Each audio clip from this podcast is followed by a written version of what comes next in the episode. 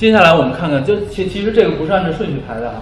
黑川纪章是小师弟，在在在在在丹下门下他是最年轻的，但是真的是大器早成啊，他比一般的建筑师都要早成。但是特别逗，黑川从来不承认他是丹下的门生，当然他承认是丹下的学生啊，因为你你。你你那个时候在在在东大建筑系念书，就一定是是丹下的学生，但是他其实是那三位，就是包括甄文彦啊，还有后面我们讲的姬其新，呃，是是是三个丹下工作室里面走出来最优秀的日本建筑师啊，但是他他也绝不承认自己在丹下的工作室里面工作，他这么说，说啊，你你给一个导师念书，你当然要去他的工作室画图。说明他跟他，他跟他师傅关系处的不好，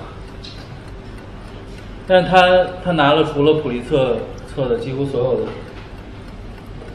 重要的建筑学的奖项。那么我们看啊，非常重要，他三四年生人哈，所以实际上到六零年的时候，那年他二十六岁，他参与并创立了新陈代谢派，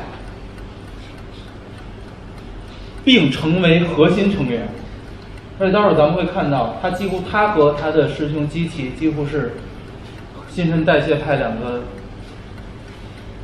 关注了不同的领域，拼合成整个新陈代谢派的一支哈。但是他那年二十六岁，我已经早就过了这个。大家想想，过了二十六以及即将到二十六岁的哈，我们还是什么样子？但是建筑师不要拿这个比，这是极极少数，而且我刚才也讲了，几乎也只有在日本。可以，因为在这个时候已经有了建筑界。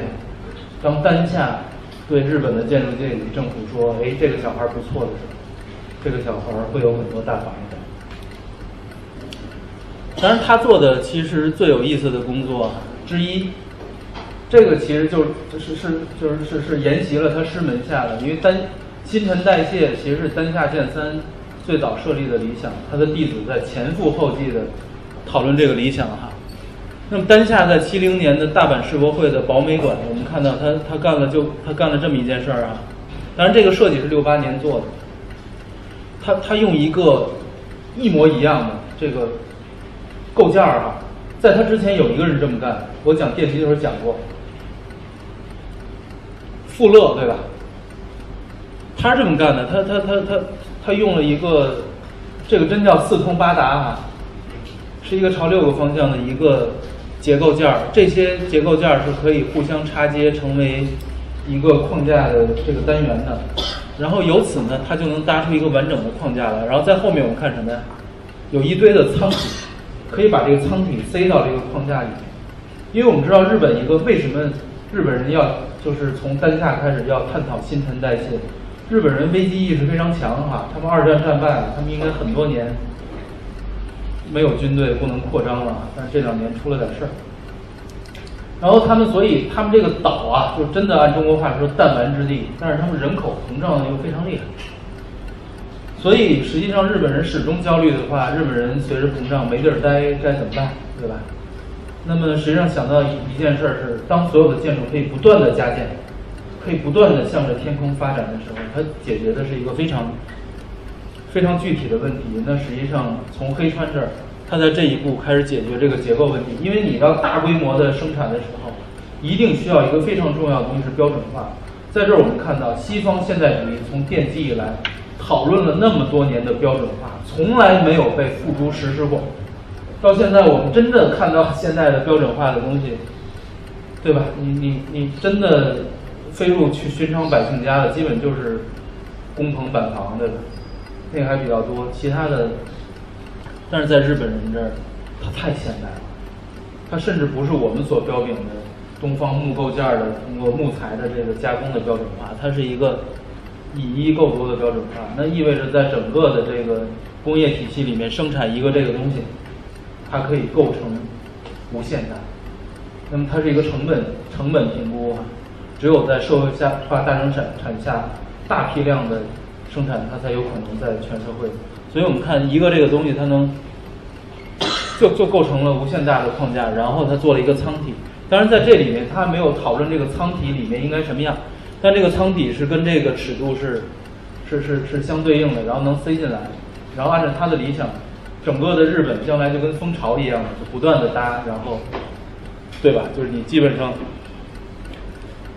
你买八个这个，买一个这个，你基本上就对吧？就是，其实咱们的这个这个这个这个廉租房是可以考虑的。我我后来找到了这个，这不是照片啊，这是效果图，这是我找到的一个日本教 3D Max 的教材里面作为样板来炫的。咱们的 3D Max 教材在炫啥啊？就是，但是你真的能看到一个建筑学的传统，在这个国度，它它真的是传统，它现代主义在在我国基本上现在还是一个很先锋的东西，对吧？但是在这儿，它它是一个。为什么 3D Max 教这个？是因为它是一个人最容易理解的东西，它意味着它是一个非常喜闻乐见的，大家地球人都知道的事儿。然后还记得柯布西耶在在勾画他的马赛公寓的理想的时候举的这个举的这个打的比方就是酒架与酒瓶，他希望马赛公寓的户型是可以像酒瓶插进酒架一样。他当然也希望这个东西能替换，但是从科布就是他在马赛公寓没有让他能替换，但是到斯特拉斯堡住宅的时候，他已经开始尝试用用金属框架，因为金属有焊接、交接的各种的这个这可能性，他已经尝试着在做了。但是我们看，这个随着科布入土哈，这事儿在西方几乎没有人被，没有人坚持，但是在日本我们发现新陈代谢态。这个图是代表什么？所有竖向的，待会儿我们看到竖向的是机器心在做，横向的就是黑川的这个舱体。而且这舱体该怎么住呢？他甚至拿这摆出了一个一梯八户的这个这个户型来啊。我们看每一个舱体，每一个户就是一个这样，像滚筒洗衣机一样啊。它当然舱体它真的跟这个飞机舱是差不多的。这里面有有有。有一个日本人最基本的所有的生存环境，当然这个东西看起来如此现代和先锋，它的起点非常的传统。日本人的榻榻米是日本的最基本的尺尺度模式，基本上作为一个日本的一个家哈，一个人能够实现所有的这个，而且还还能略舒适的这个尺度，大概是四叠半。日本有一个漫画，就是卓越性很强啊，但那那个漫画就叫，就就叫做四叠半。那讨论就是一个宅男啊，就在那四叠半里面发生的一切宏大的事情。那有兴趣同学可以去看看。所以日本人也格外的具备这种在一个最有限的魔术里面讨论一切生活的这个前提。所以在这儿我们可以看到，他就是放到大街上展览的。所以我真的相信日本人是打算在有朝一日这么干的，所以咱们钓鱼岛不能丢，然后自卫队不能让他建哈，他逼到一定程度，这些东西就干起来。实际上我们就能看到，而且真的就有人把黑川的这理想给盖出来，就是那个仓库，这是一个银行。但我不知道，我不知道是不是每每个都是保险箱，就是我也没有，我我我我其实也我我我没有找到更详细的图纸，我不知道上面就是究竟是办公还是什么，它的舱体是不是仍然是独立分隔的？但是我觉得这些在在这个里都显得不那么重要，是他们真的在尝试，就是以这种作为概念性设计的，它的概念性通常在一般的哪怕是最。最最先锋、尖端的优秀的建筑师和理论家呢，都会被认为是一个概念，是不是不应该被原封不动的被操作执行的？但日本人还真就干了。但是，一旦这事儿干完了以后，黑川他又开始干其他的事儿。这个是福冈银行的总部，在这里面，黑川讨论了一个非常。传统，但是也在现代建筑里很重要的问题，叫做灰空间。当然，他也切了一块。实际上，这这里面我们看哈，它极其简洁的外表，就是按照咱们看的惯性哈，已经研究了这么多科布以及科布弟子的作品，我们知道它肯定，对吧？它既然它外表弄像麦加的这个，像像像麦加塔一样，它就是对吧？作为现代主义的科布传人，他死活得切一刀，他切了一刀。但是我们还记得。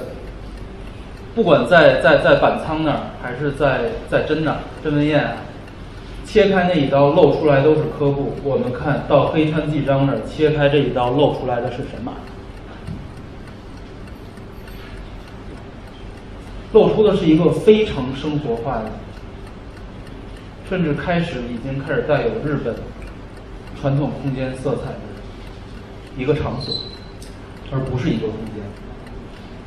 而这这让我们开始，而且恰恰是黑川纪章开始把那个灰又提回来。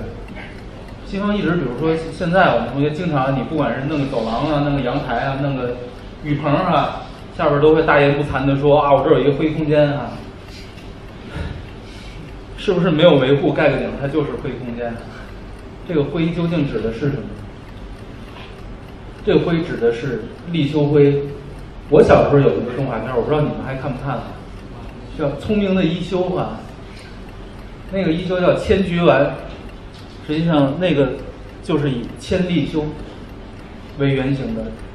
千利休是日本传统文化里面最重要的一个人物，他几乎奠基了日本的。但是日本的美学真的很难区分现代与与传统，他几乎一手奠基了日本的这个这个美学，插花。茶道、造园、排剧，它不是三绝，它是多绝。然后就就是就是就是一直跟他斗的，在在一休那个动画片，你没有兴趣看看《聪明的一休》哈？一休那里有一个足利义满将军啊，就实际上那个影射的就是他的，就是他他他所相对的什么丰臣秀吉。然后在这儿我们可以看到西方的这个灰空间，实际上它确实哈，你要真的矫情一点的描述，它它它它就是一个盖了顶又没有维护的这这样一个空间。我们之所所我我们姑且称它做灰空间啊。这个灰从哪儿来呢？是千利休希望描述出能够代代表日本美学最高成就的一种颜色来。然后之后他把所有的颜色都混在一块儿哈，当然伊顿也干了这件事儿，但是没有形成美学，形成了方法。那么在千利休这儿形成了一种灰，这种灰据说略微偏绿，那么叫做立休灰，它代表日本的传统文化。那实际上它实际上从它从哲学这个思想意义上代表的是一个是一个并序的，是一个居间的，是一个没有明确定义的一，但是是一个可以独立的实体。那实际上有有一本哲学。著作叫做《菊与刀》，是写日本的，是写日本的文化里面，同时会带有，当然菊花现在不知道啊，被名声被搞坏了，同时带有像菊花一般的，有的时候这个无知的时代真的是让人不知道该说什么，但是就是当我说不下去的时候，说明我已我也已经受了这个影响。同时带有带有这个这这这个这个温柔的、清闲的、镇静的一面，以及会有它决绝的、冷酷的、残忍的一面。但是任何一面都不代表日本，而日本就在菊与刀之间。它实际上就是日本几乎所有的文化都都强烈的在反映这种在两者之间。所以我们看日本的，不管它的戏剧啊，它的茶道。就是包括他的武术啊，他的柔道，实际上，日本的练武术的人是最守礼的，对吧？那咱们的流氓是流氓会武术吗，谁也挡不住。但实际上，我一直对西对西方的现代建筑的灰空间持保留的态度，是因为他们的空间灰只是一个概念上的灰，室内还是室外的灰。是他们一旦让空间灰了以后，在西方的传统里不知道灰了应该干嘛，因为西方的建筑学传统是向内的，是在建筑内部，所有的纪念性都来自于它的建筑内部。而一旦它让这个空间灰了以后，意味着它它应该是向外的。但这事儿从日本来，大家知道啊，因为他们看到日本的这个建筑，它太干净了，而且它真的这个就是他们的叫做居间哈，或者叫茶间，是他们其实也没有明确的功能，它真的是西方的灰空间就就从这儿来的，没有明确的功能，没有明确的空间定义，人会在这儿待着，想干什么都行。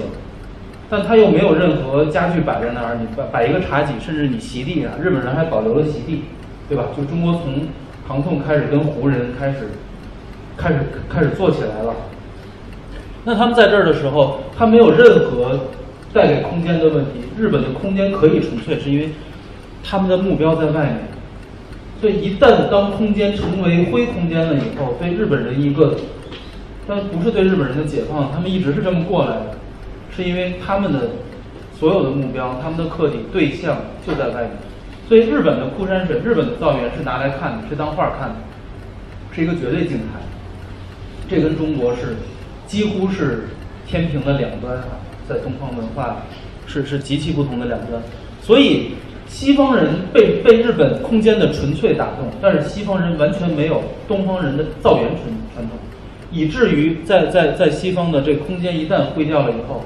只能描述它的纯粹，而带入不了有足够思维含量的东西。但在这在日本完全没有问题，所以在西方的灰空间，科布西耶要把这个裁开以后怼进去的是立体主义的复杂性和丰富性，是它的空间意象。但是在日本人来讲，黑川把这个东西怼回来，他其实他做的不是迈出了一步，是退一步，踩回了日本的传统。而在这一刻，灰空间开始变得比西方的这个舶来品变得更有意义。所以在那之后，黑川几乎不管他做什么类型的建筑，都会有一个。当然，这个在巴黎哈，它旁边有一个拉德芳斯啊。为什么叫德方斯呢？德方斯就是 defense，它其实就是来自就凯旋门嘛，实际上就是一个军事要塞的，就是就是以军事要塞为前身的。这个这这这个特征，西方人也会做这个东西，但它几乎不是空间，它是一个路径，它是一个轴线穿过的位置。我上一讲也讲了，对吧？西方的建筑学基本上在西方是有效的，你你你怼一个轴线在那儿，对吧？啊，凯旋门一个门洞，两边俩柱子，对一个方尖碑挡不住后边一个最终的建筑，对吧？你拿到中国来一个影壁，这个这事儿就干完了，对吧？但是，但是在在黑川这儿有一个极大的差别。其实从外观上它看起来非常之接近，但实际上它会让这个风口，它会把它围合成一个可以存住的地方，而不会让它变成一个过道。这是类似的。如果你你只按照维和性评价的话，它们都是灰空间。但真的这个是不是空间，我是存疑的。当然，在一个非常现代的，而且在法国来讲，就实际上。黑川没有机会把把日本东西放在下边儿，但是我们看他干了什么。这是那屋顶儿，他如此之日本，这个是我们在每一代都会看到，待会儿在不断的会看到日本的建筑师他所做的。一旦他他再回到传统的时候，这个时候，我坚信现在很多中国一流的。自认为是现在的建筑师，做这些仍然会觉得羞耻。而且，我我上一讲讲讲白宇辉哈，几乎每一代日本的大师，他他都有这个基本功。我们看在这儿啊，一个极其整洁的外观里面，他裁了两道啊，第一刀夹了一个楼梯上去。这个今天我们不讲，但实际上这个已经开始有中国造园的这个极强的传统。那么我们今天主要讲这个，这个是之前不断讲过的，对吧？他们都会裁一刀下来，他这一刀裁掉了表皮，保留了框架。这个保留的框架是不是又让我们想起了特拉米，想起了斯卡帕，包括想起了他师兄真文彦？然后在裁他的这一块，我们同时看到了他作为框架结构的真相仪在里面。它一定是有的，整个建筑外观所原本没有的复杂性。所以我们看到它它内部的更物理透明的这个，包括它它曲线化的逻辑哈，这个逻辑待会儿我们还还会看到一些。所以其实这个这这个外部的这个结构，它原本就是结构本身，就是用就是用来呈现给你结构。所以在这儿我们又看到了极其典型的白派操作的基本功啊，但是在这里面，这是它的中庭。所以有很多打动你的东西，我不太清楚哈，它是不是与康有关？但是在这一刻，当它起码达到了康曾经达到的地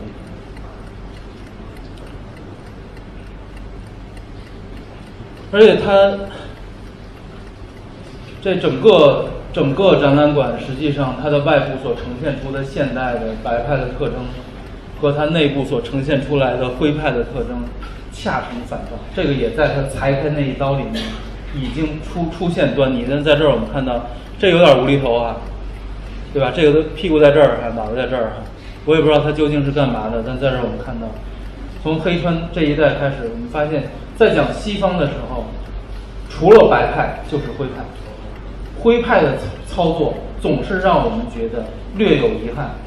而白派的操作又会让我们觉得它过于纸面化，一旦在落地了以后，它会有很多的遗憾。但是在日本这儿，我们不但看到了精确的、顶尖的白派操作，而且同样这一代人几乎已经达成了徽派。但实际上，真正在徽派里面走的最远的是吉崎新哈。待会儿在在讲后现代的时候，我还会吉崎新是分成两段的。但基崎新它本身也是白派操作的顶尖大师，所以基崎是整个日本现在这个建筑史里面其实是一个最聪明绝顶的，就是他他走的路实在是太多了，走走过的方向，尝试过的，而且无论从概念概念的极致性和他作品的极致性，几乎都，我个人认为几乎都在。彼得·艾森曼之上，当然概念的极致性略可斟酌，但是在在在真正他的作品落地作品的这个极致性上，这个没有任何一个我知道的现在就是在灰白两派之间行走的人能够做到。但是我我们刚才讲到了日本，举与刀，白与黑，他恰恰日本人擅长行走于两者之间。所以他是，他比他比真他比真文彦小，比比黑川要大，所以他是二师兄。二师兄的名声也被搞坏了。然后他也是东大的弟子啊，在这儿我们看到的，我我们前前半节讲的都是东大的弟子，后边咱们会看看早稻田，乐趣无穷。然后他是丹下的博，然后六三年。独立从业啊，而且他也是，他不止获日本的建筑学大奖，他还他还得英国的皇家建建筑学会的这个金奖。日本人很多日本人都得了英国皇家学会的金奖。我们看他盖的哈，啊，这个看鸟看会更清楚。我们会发现，首先看到这里面，我们看到最多是梁哈，他基本把所有的梁都翻出来。然后它几乎所有的梁都是空腔，这直接让我们想想到谁呢？想到另外一位大师是路易斯康哈，康是在小空间支撑大空间，对吧？之前我们讲大现代主义的时候讲过，康是把柱柱子给掏空了。基奇新干了一什么事儿呢？他把梁给掏空了，所以他所有的梁都是一个空腔哈，在它这里面几乎没有整坨的结构。我们看这梁是这样的，梁头是这样。都呃看哈，包括柱子，它它都给掏空了，在它这儿没有任何结构，是一个实体，都是一个空腔的，这个基本上实现了康所说的。但是后面我我们会看到，他的野心远远比康要大。吉西新在新陈代谢派里面的工作，刚才我们讲过啊，吉西新和这个黑川几乎两个人的这个成就拼成了新陈代谢啊。黑川做的什么事儿呢？它这个结构框架应该怎么搭？这个舱体应该怎么做？但是黑川有一个没有解决的问题是：当你把房子盖得那么高，补给该怎么办？因为城市的交通是水平向的，对吧？当你一旦建筑往上走的时候，一定需要大量的补给线补给整个城市，而且它应该是在空间尺度上放射的。所以现在我们能理解为什么基七新盖房子，它要把柱和梁都抽空了吗？是因为你总需要功能体，而康在之前就讨论了这些结构掏空的时候，大结构越大的结构掏空越容易成为功能体。这是极其新空中城市的规划草图，这些基本上引出标注哈，见黑川纪章。但这个是他的成就，同体作为这个神经和营养补给中枢的这个城市的公共环节。那么，他们的老师丹下健三，这是丹下盖的房子，所以这个真的是还还记得我讲科布的时候讲过，他盖雪铁龙住宅的时候，其实是在用那个单栋的别墅在讨论马赛公寓的户型，对吧？那时候我们已经觉得这事儿干的比较狠了，对吧？就是一个建筑师用他手头的建设项目，其实在在给将来的这个项目做模型哈。但我们发现日本人一代一代人的这么干。对于这栋房子，把梁掏空没有意义。那基金盖这个，但是当我们见过刚才哈，日本有银行做甲方的，可以帮着单下把那个舱体给摞起来以后，基本上甲方肯肯让他们在这里掏一掏空，也一点都不奇怪。那到了这儿以后，我们紧接着看，师不必先于弟子，弟子不必不如师。而当一个老师，当你门下的弟子所做的工作可以帮助你，可以指导你的设计的时候，这个是作为一个老师最快乐的一刻，就是把把教片交出来，让学生接过去。所以，我们没有看到太多丹下在新陈代谢里面所直接主张的东西，但他的两位弟子几乎在这里面已经已经开始反过来指导他们的老师的作品了，而且。盖到这儿的时候，黑川有点不高兴，对吧？你为什么只把机器的盖出来了，对吧？我我二十六岁就跟你们玩这个东西。丹下说：“好吧，好吧。”苍皮也在。所以这种从一个纯概念，就是待会儿咱们会接触一个词条哈，就是等待会儿咱们接触一个词条会看到。这个这个有一叫 Archigraph，就是叫建筑电讯派，就待会儿会提到啊，但是咱不会看他们的作品。就其实，在在在在在在西方讨论城市蔓延扩张，包括移动、可拆卸、灵活化，其实建筑电讯派应该已经走到头了。但其实日本人做概念做的比他们还要大胆，但最大的差别就是日本人。盖，他们把这些概念盖了。我们再看机器人他自己干的事儿哈，因为他总有惯性，对吧？就是你你当一段时间你把所有东西都掏空了以后，你实在是不知道除了掏空该该干点什么。于是他这个做了一乡村俱乐部，基本就是一个馆儿。其实里面很开场啊，所以有有幽闭恐惧症的，所以不不要太。但是在这儿我们看到了，还记得我讲，那这个其实这个时候，海都克还没没有去库珀优念，但是我们看到了，海都克在教学里面教学生作业做的事儿，我我当时跟大家说，有趣兴趣同学可以试试。我说虽然它可行性没有那么强，但是作作为一个设计的讨论，它是一个非常好的教具。我收回我说的话，但是日本人真的他，他居然都干了。那一旦接触到这个，我们知道，积极心一定有着非常深厚的白派操作的东西，像他的师兄真人宴，是就是从德州奇景开始，我们之前讲的九宫格的这个系统，我们发现，哎，这个东西其实。你要说它跟海图克没关系呢，也有点亏心，因为那原本就是九宫格系统之下。我们再回去看看它的结构，好玩吧？我不知道为什么一讲到无厘头的传承的时候，我怎么那么开心？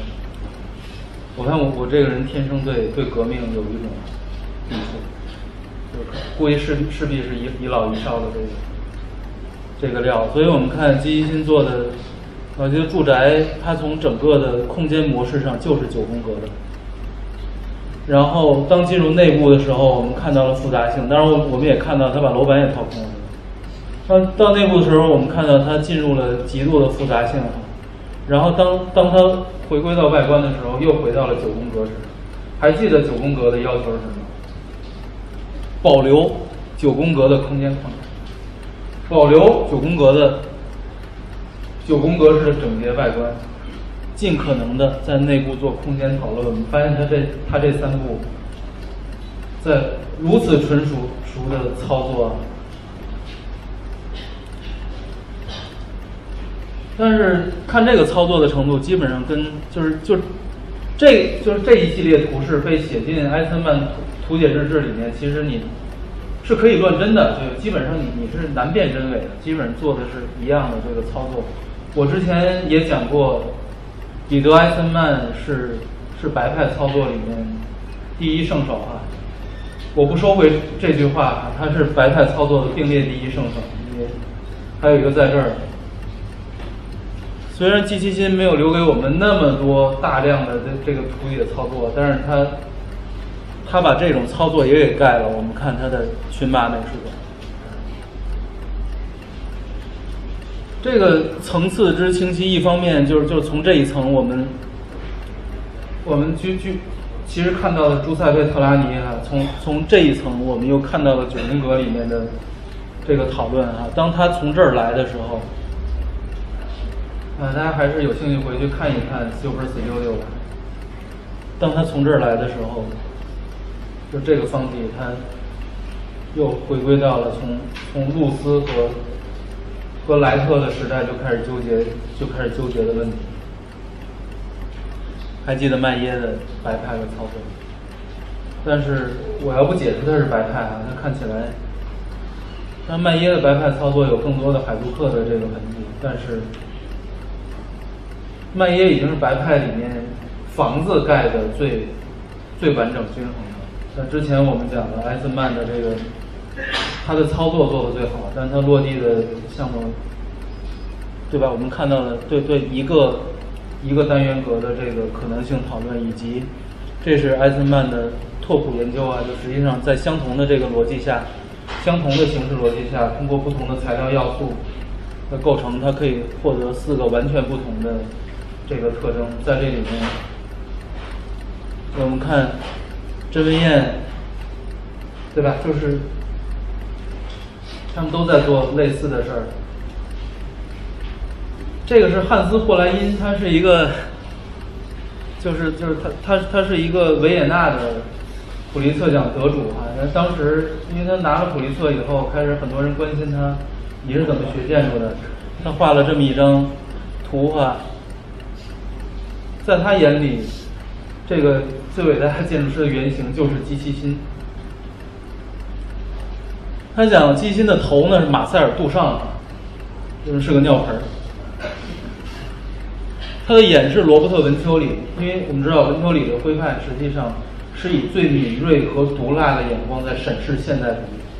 当然，刚才我们看到基辛因是非常现代的现代主义的这个脉络的传承啊。待会儿咱们会看到后现代的时候，看同一个人，同一个基辛辛做的事儿啊，在文丘里之上。他的脖子是菲利普·约翰逊啊，菲利普·庄森。之前我们说过，基本上他是一个见风使舵，对吧？现代主义凑热闹也有他，对吧？后现代那个一开始亚马萨奇的楼一炸，菲利普·约翰逊马上就倒戈变节哈，就是成为后现代的先驱了。所以他的脖子，对吧？就是他转得快嘛。胸是詹姆斯·斯特林，这个我不是特别理解，他跟构构成主义的关系哈，跟这个胸。的关系，但是我不知道它是不是跟框架有关系。心脏是米开朗基罗和朱里奥·罗马诺这两个人并行的，是被认为是巴洛克的宗师奠基人。左手是阿基格拉姆，就刚才我我刚才说的阿基格拉姆，就是一般翻作建筑电讯派，是是城做做做未来城市研究的一个概念性研究的一个组织，在西方非常的火，但是其实真的比起新陈代谢来，我觉得略逊一筹。那么实际上这个意味着，他的左手是他讨论城市的新陈代谢的这一面，对吧？他的右手是汉斯霍莱因啊，他完全是一个吹牛的这个，对吧？他描述这些，我估计他就是为了写右手。但是他的胃是卡洛斯卡帕，我们知道斯卡帕是一个，我们在讲大现代主义的时候，斯卡帕连接的是现代主义与传统。那胃是一个消化的，是一个代表过去的，以及提供营养的。斯卡帕恰恰是一个研究传统，以获得了现当代力量的。啊，屁股是马莲梦露，完全是个搞笑。这到现在我还不理解啊，谁将来理解了它建筑学的意义？告诉我，我看不到。睾丸是来自丹下健三的，睾丸意味着繁殖，意味着教育传承。那么它的师承是来自于丹下，这实际上它整个的传承是来自于丹下。这两个人我不知道，其实我完全可以知道，但是我曾经一度想弄清楚我想知道的所有的事儿，或者我认为我该知道所有的事儿，以至于我走错路，一直到今天啊，就是所以你看我什么都讲，对吧？西方古代，西方现代。中国古代还讲园林啊，但是我还讲施工图，对吧？我还讲结构技术。我的师傅痛斥我，你不可能把你所有想知道的都知道。从现在开始，我不需要，我不允许你再知道任何新的事情。随便挑一件你知道的事儿，把它做下去。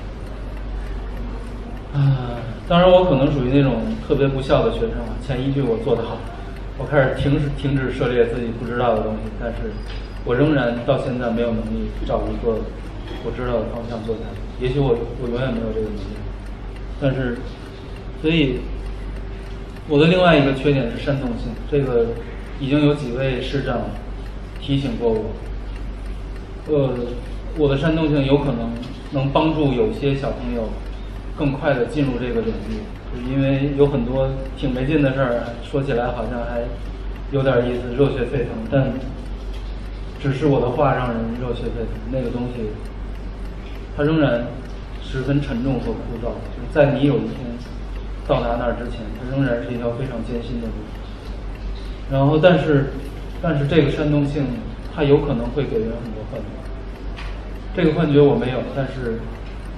就是从会会经常我会收到希望来投奔我的小朋友的这个类型，我发现完全不是我的类型，我才越来越意识到，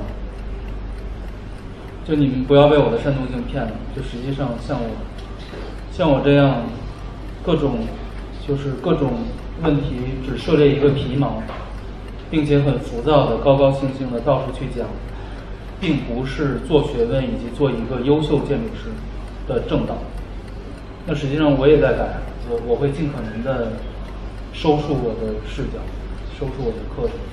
但对于大家来讲，我觉得，实际上我有很多老师都会觉得有点可惜，说，哎，小孩好像还不错，但是如果他真的能少做几件事儿，将来应该是有出息的。换言之，我是没什么出息的。但是大家，你们还来得及，真的碰到什么有趣的事，不要再去找下一件打动你的事。任何一件打动你的事儿，都值得你去做一辈子。就是大家天资都差不多，当你们花同样的时间去做一件事，而我做了很多事儿的时候，你们能从里面获得的快乐，应该也是我没有能力企及和到达。所以我真的希望在座的有一天，你们谁接过教鞭，只讲一件事，讲的让我们全都热血沸腾，并且更加有效。跑题了，那么。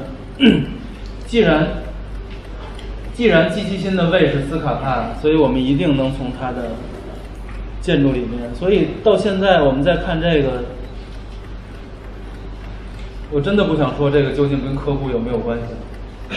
它可以没有关系，但它真的有关系。但是它真的可以没有关系，而且它就是一个这种让你不能名状的。所以在这儿，你想纠结现代与传统。无从纠结起。那刚才我们看到的几位精英哈，都来自于东大，但是既然日本有菊与刀，有白与黑，这既然日本一直行行走在中央，就意味着现代主义一定不是他们唯一的路。所以我们来讲一讲他们的中心派与边缘派哈。中心派普遍被认认为是以东大为代表，当然它不完全是以这个阵营，但是会有代表性。早稻田被认为是边缘派，他出来的人不那么显得不那么正统，但是村野藤吾，日本有一个村野藤吾奖啊，他其实老了，这个这个整个我们要退回到退回到，还记得前面我跟大家讲有一个。就是日本的跑到魏玛去访问包豪斯的叫绝口蛇井，退回到那个年代去了。孙野藤吾是他那一辈的，他基本上是十九世纪末的人士，一八九九几年的，一八九，我忘了一八九几年的，就是基本上他他属于比比本仓准三还要大个大大个十几岁的样子。他那时候盖的，然后。当然，他是六十年代才盖的这个房子，他是那个年代的生人。我们看从外观上，中规中矩哈，底下既有这个架空，对吧？就是我们现在已经说不好血统的这个架空，极其简简洁的外观，转角的这个窗印证了它现代主义嫡传的这个身份。但在里面我们看到了，还看到很多。古典主义的特征在这儿，我们甚至还能再看到一些奥托·瓦格纳、维也纳学派的这个影子啊，有一些新新艺术的特征。咱们进里边去看一看。我也不知道该说什么好。之前我一直认为，在这个方向下，安东尼奥·高迪做的是最好的。但仍然是一个我认为做的最好的西方大师。我在日本找到的做的和他旗鼓相当、不相上下的。这个显然不是现代主义的余脉，但是从里面我们能看到新艺术的特征，能看到能看到高迪的影子，能看到能看到太多东西哈。我们甚至从他的工艺能看到克里木特的影子。说，我一直看到村野藤吾的东西之前，我一直认为在这个领域，那做的最好的现代建筑师是卡罗斯卡。终于又在日本找到了和他做的并列第一的另外一个人，叫做村野藤吾，而且是十九世纪末的人。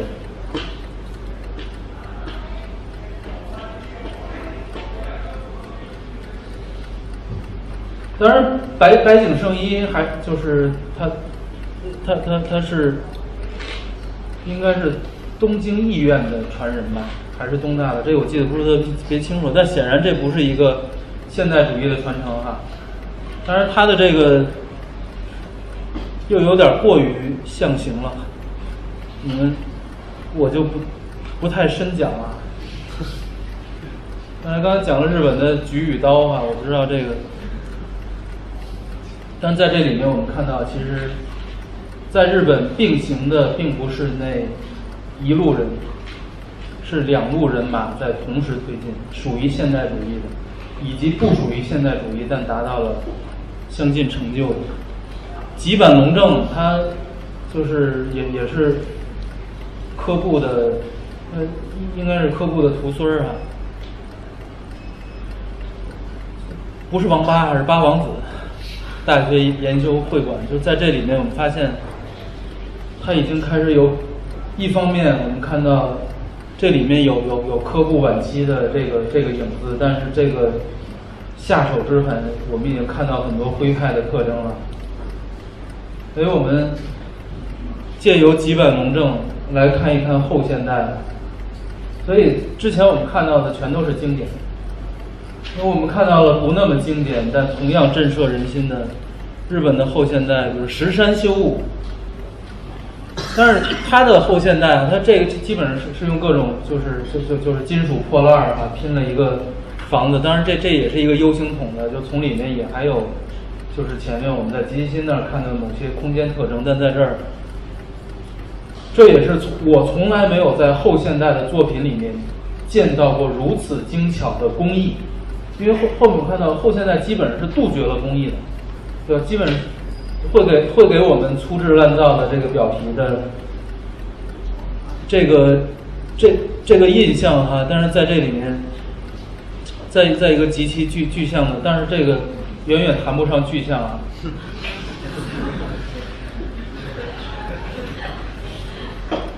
所以这这真的日本人，你说他他干什么事儿？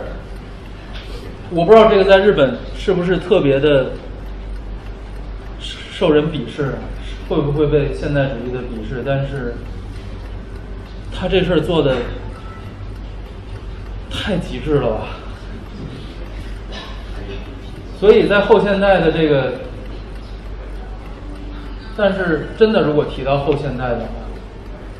在全世界，我知道的做的后现代的作品里面，我知道做的最好的，不是并列第一啊！我知道做的最好的不是，不是罗伯特·文丘里他妈的宅，而是机器心做的筑波中心大楼，这是我见过的后现代的，我自己认为的第一名作。我们看哈，从外面看，它。就是从它体量的复杂性，已经开始让我们能看到某些，在在上一讲我们在讲这个，在讲罗西以及在格雷夫斯那儿看到的某些特征，但是它和格罗夫就是格雷夫斯一个非常大的差别是，它没有用各种各样的色彩，这个是在在在在罗西那儿也没有看到的，罗西也会用比较鲜明的色彩和材质变化，因为上一讲我们讲了，对于西方建筑学。来讲，就是一旦你的城城市的这个建筑模型被类型学化的抽象出来的时候，损失的一个东西是细部。当没有细部的时候，像从罗西他们开始用色彩、用纯色开始取代这个细部，以进一步把它提纯，让它远离可以有细部的。但在这里面，机器心用的是全灰。当然，我不知道这是不是代表徽派，但是。在这里面，我我们并不觉得它缺乏细部，因为它几乎所有的建筑要素都来自于现代主义。这个和后现代之前我们看到的几乎所有的后现代，都是在用现代主义之前的古典要素来实现后现代。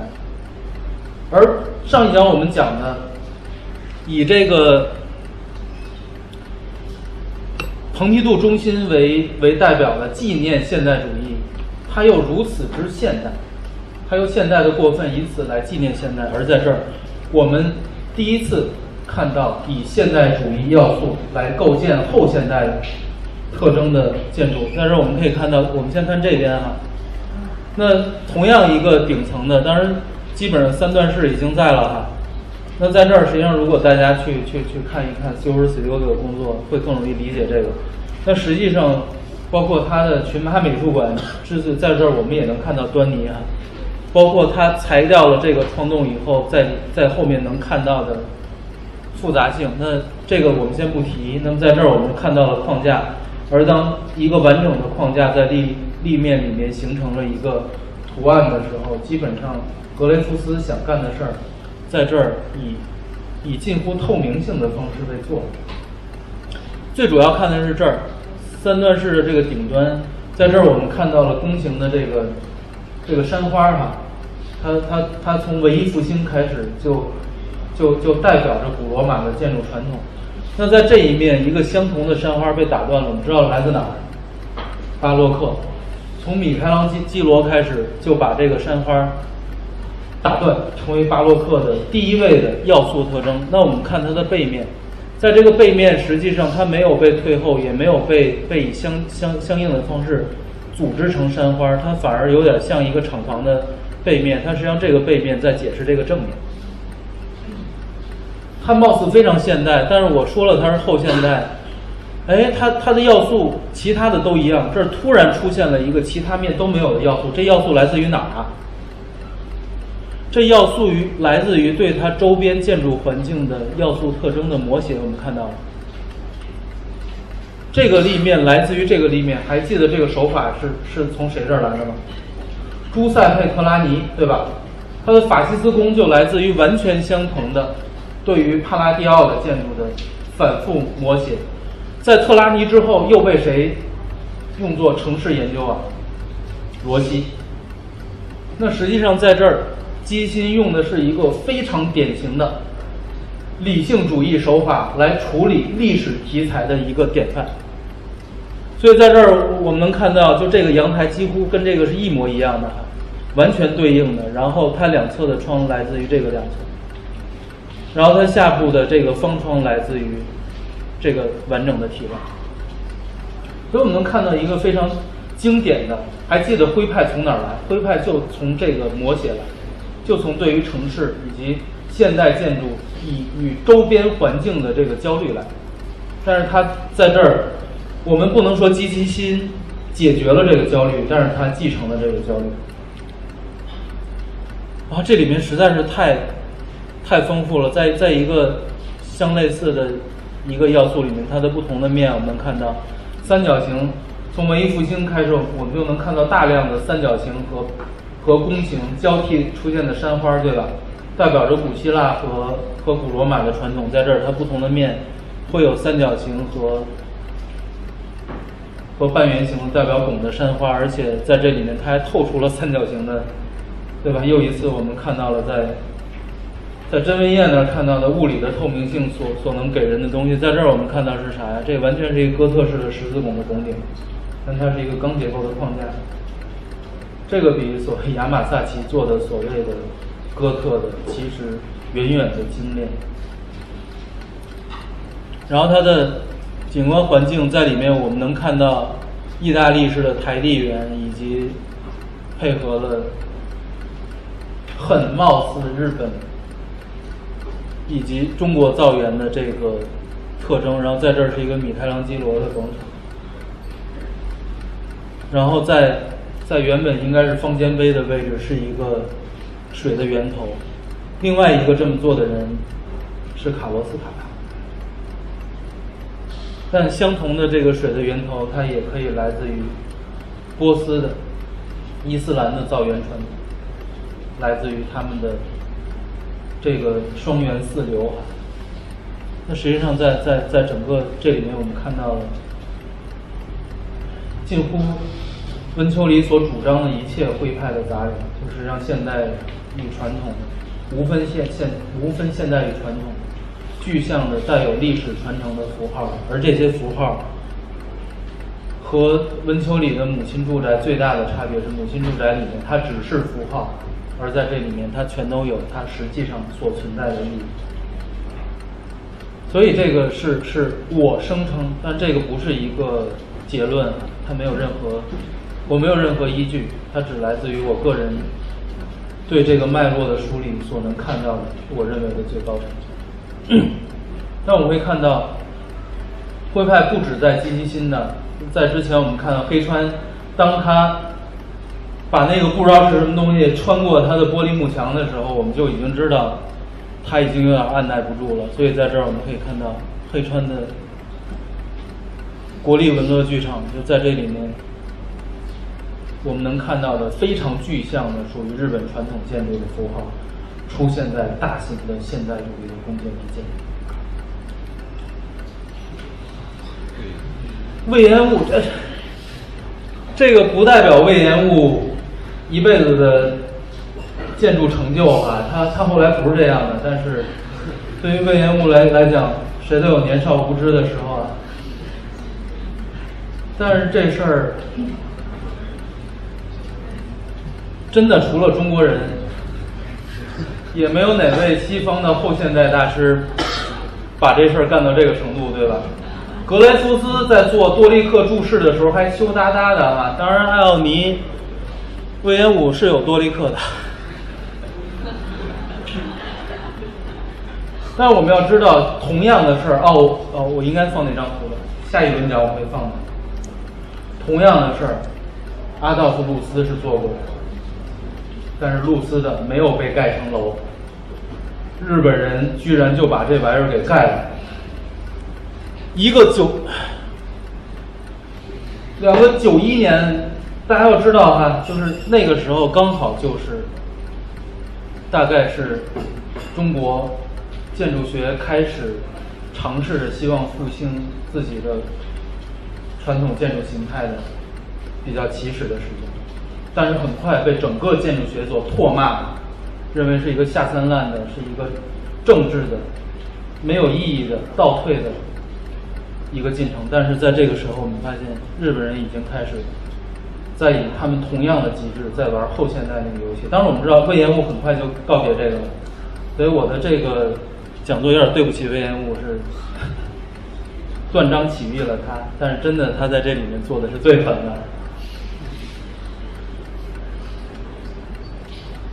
接下来我们讲一讲，在整个的这个大环境下，日本所涌现出来的这一代的双雄，当然是一个是安能安藤忠雄，一个是伊东丰雄，当然都叫雄，而且两个人是同岁的，但是这两只熊截然相反哈，就是我们知道，当我们审视了前面的日本文化，我们会发现日本真的是正邪阴阳各走极端。所以立秋辉是一个一统的理想，但是日本，它在表现，它在表象里面的几乎所有的艺术现象，并不在灰的中间，那个其实还真的是中国人做的最好。日本日本最震慑人心的所有的艺术，真的是走在两端的。在这儿我们看看日本人在两端的操作。首先看安藤忠雄啊，这哥俩都是。四一年生人，所以他们其实是比刚才讲的这个真基奇和这个这个这这个黑川他们要小个半代，就是从年龄算小半代，但其实从建筑学学科来讲，十几岁大概就是一代人。那么是应该他们比半代到一代之间的。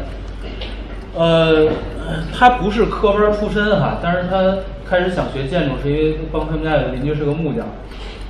帮他盖房子，盖的特别有有兴致，从从小想干这个，但是很多人都会现在特别喜欢草根哈，所以很多人都会玩命的刷他的草根背景，就是，但是其实他是双胞胎兄弟里的哥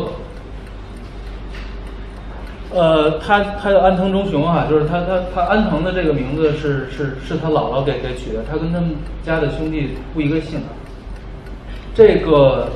他的弟弟好像是姓北山，他的弟他他的双胞胎弟弟北山武彦是当时就是在他进入他建筑成名以前，他弟弟北山武彦已经是日本顶尖的工业设计名家以及这个企业家了。他的三弟叫北山孝二郎，是彼得埃森曼的合伙人。当然，所有的事儿哈，就是，当然他不是科班出身，就是，所以我希望告诉大家的是，历史的真相真的其实没有那么大的意义啊。当然，我说的这些一定也不是全部真相，而且我没有见过他。但是，即便他跟你说了，你就知道他没有骗你。但有效性最重要。他有两次去欧洲，他在喜欢上建筑以后没有考研，准备考研的同学注意了，他没有打算去去考个。丹下的研究生啊，他知道日本的建筑的起源，现代建筑起源来自于科布西耶，所以他就决定要去投奔科布西耶。他第一次倾尽他所有财产跑到法国去找科布，他真的砸开了科布的门。科布发现这么一个愣头青啊，而且你你什么基础都没有啊，就没有收留他。他穷得够呛，把自己的相机和手表都卖了。但是人的天分有的时候真的是，我给大家讲的都是大师啊，但大师一定是天赋异禀的啊，没有没有没有哪几个是普通人啊。所以不是所有的人，勤能补拙，补的是自己的拙哈，不是补的和他们拙的那一面。他第一轮去去欧洲的时候，他所拍的照片儿就已经可以做影展了。而且我们知道，路易斯康的，就是安藤一辈子就学两个人，学科布和康。安藤所拍的康的建筑的照片，就是康的全集里面有很多建筑的照片，就是安藤忠雄拍的，只是没有署名啊。然后他穷困潦倒，把相机和手表都卖了，才能回到家去。所以他其实有点郁闷，他还想去，不甘心。然后他就跟人打听有什么办法可以比较价格低廉的去去游历欧洲。人就跟他说：“你考一个拳击拳击师的这个牌照，只要你你满世界的打比赛，你就可以不花钱就可以到时候去看建筑。”这哥们儿就考了一个拳击牌照，满世界的去打拳，然后去去去去看建筑哈。这是日本人，这个真的是。如果说菊与刀的话，可能如果说伊登风雄是菊的话，安藤忠雄绝对是刀。他的坚韧真的是这个沉重的是，你不要说做起来，说起来都都让人觉得倒吸一口冷气。然后他就到处去，所以他他后来控制工地，他工地工头怕怕他怕极了。我看过一个那个那个纪录片啊，讲的就是应该交的是他的四四乘四米乘四米的那个海边宅。那个工头采访那个工头，是那个工头在拆模的时候，清水混凝土啊掉了一脚。当时采访那工头的时候，工头就吓哭了。工头说：“昨天晚上我做噩梦，我梦见在工地现场，这个拆模掉脚了，安藤就在现场，他还不知道，我哭了。”对，这哥们儿一定非常狠啊！然后他第二次从欧洲回来的时候，他仍然没有机会师从科布哈。就我们看年代也知道，他没有机会师从科布了。他从欧洲带回了一部科布全集。他成立了工作室以后，带着他工作室里面的人，几乎做了科布西耶平生所有的住宅设计的模型。这件事儿也没有任何一位科布的嫡传弟子做到过。这本书现在在中国是有卖的。科布歇全全住宅是来自于安藤忠雄组织。这件事儿是没有钱的，你要知道他卖表卖相机的货买了一套全集，但是当他想要学的时候，所以课不课班也没有那么重要。你真的想学的时候，其实。总是可以，对安藤忠雄，他是一个正面的榜样。当一个人只做一件事儿，所以一直到现在，他的书架上恐怕仍然只有科布西耶和和路易斯康的书，而且到现在，他书架上不需要出现别人的书。当然，他也获了日本建筑学奖哈，就是也拿了普利策。这就是他，他得了日本建筑学奖的那个小房子。其实，就是能得大奖的小房子。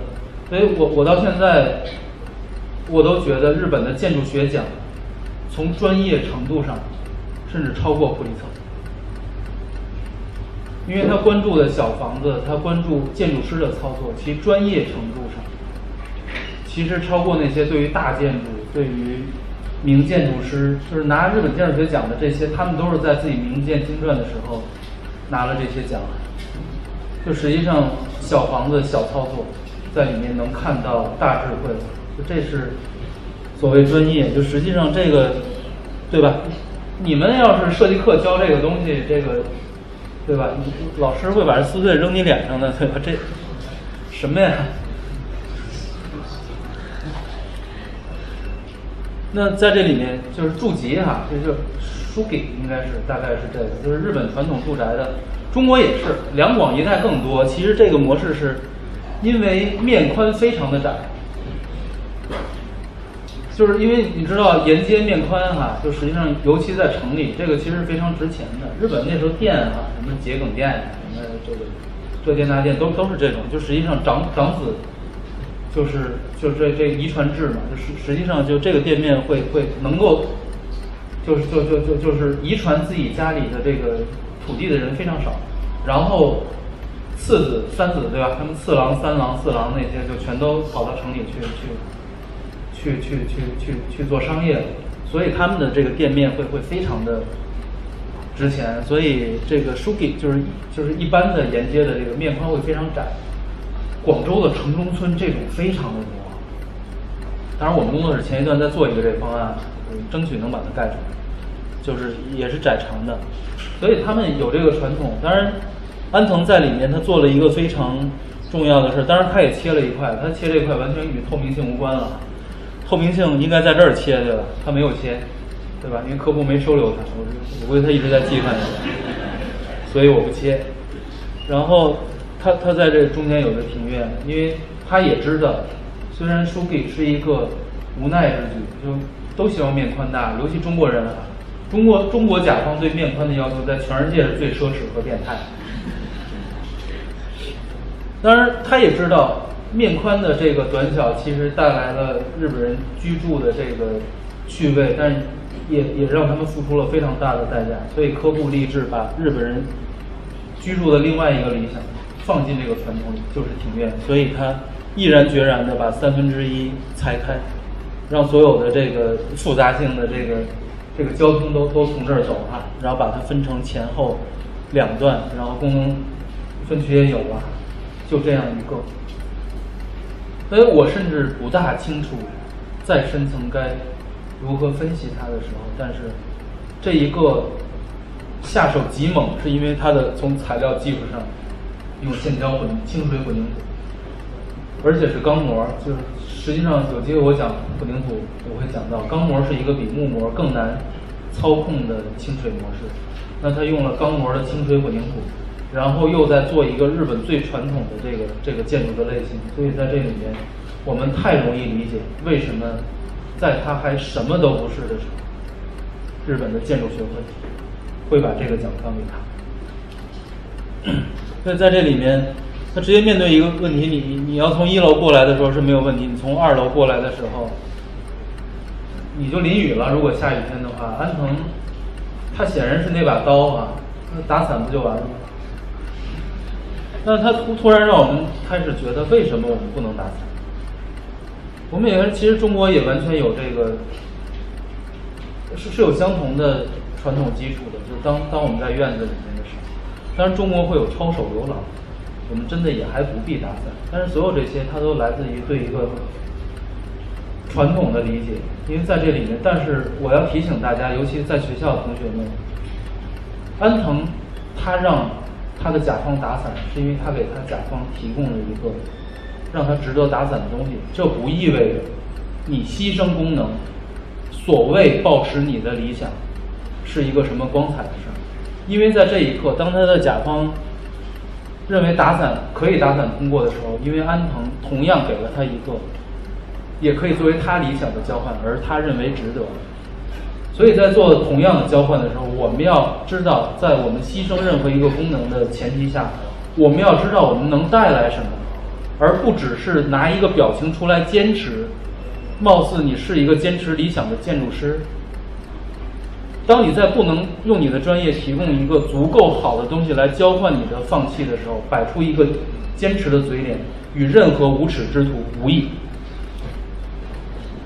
那么后面我我们会看到，其实从从从从安藤后面若干年的作品里面都能看到他筑基长屋的影子，就在这里面，小小底是他的，应该是住宅的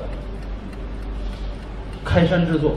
呃，当然最开山的应该是树吉长树吉长屋，但是在这里面，它树吉长屋里面并没有清晰的表现安藤忠雄在建筑界里面最最知名的一块，就是他的钢模清水混凝土，而在小小底里，在他之前，只有路易斯康用钢模在萨尔克生物研究所里面，让人知道钢模做清水是有表现的特质的，而且可以表现出文艺复兴以来已经丢失已久的。魔术关系，清晰的魔术关系，而在安藤这儿，相同的技术，它让全世界开始领会到这种硬邦邦的材料是可以做出丝绸一样的质感。但在这里面有几个特征，一个是它的这个模板其实不那么平，但不是不不平就行了。安藤所他所研发的混凝土的配方。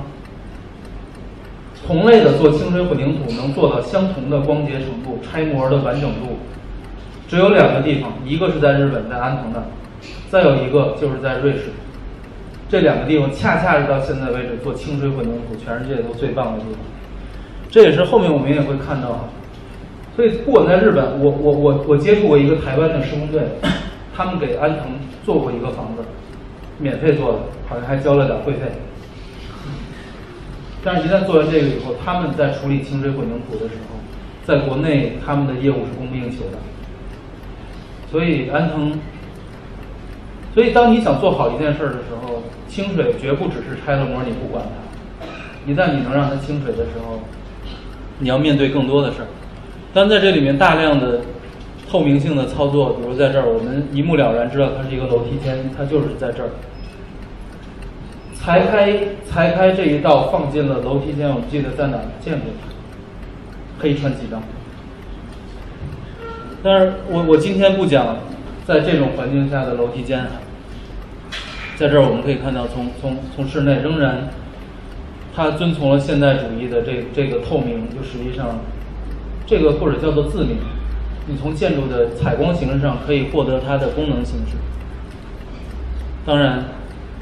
在这里面讨论其他的都有一点多余，是它的清水混凝土、地建清水混凝土一类美学，就到现在几乎所有的更模清水混凝土的理想都是安藤忠雄，所以它不是一种做法和操作手段，它已经是一个理想。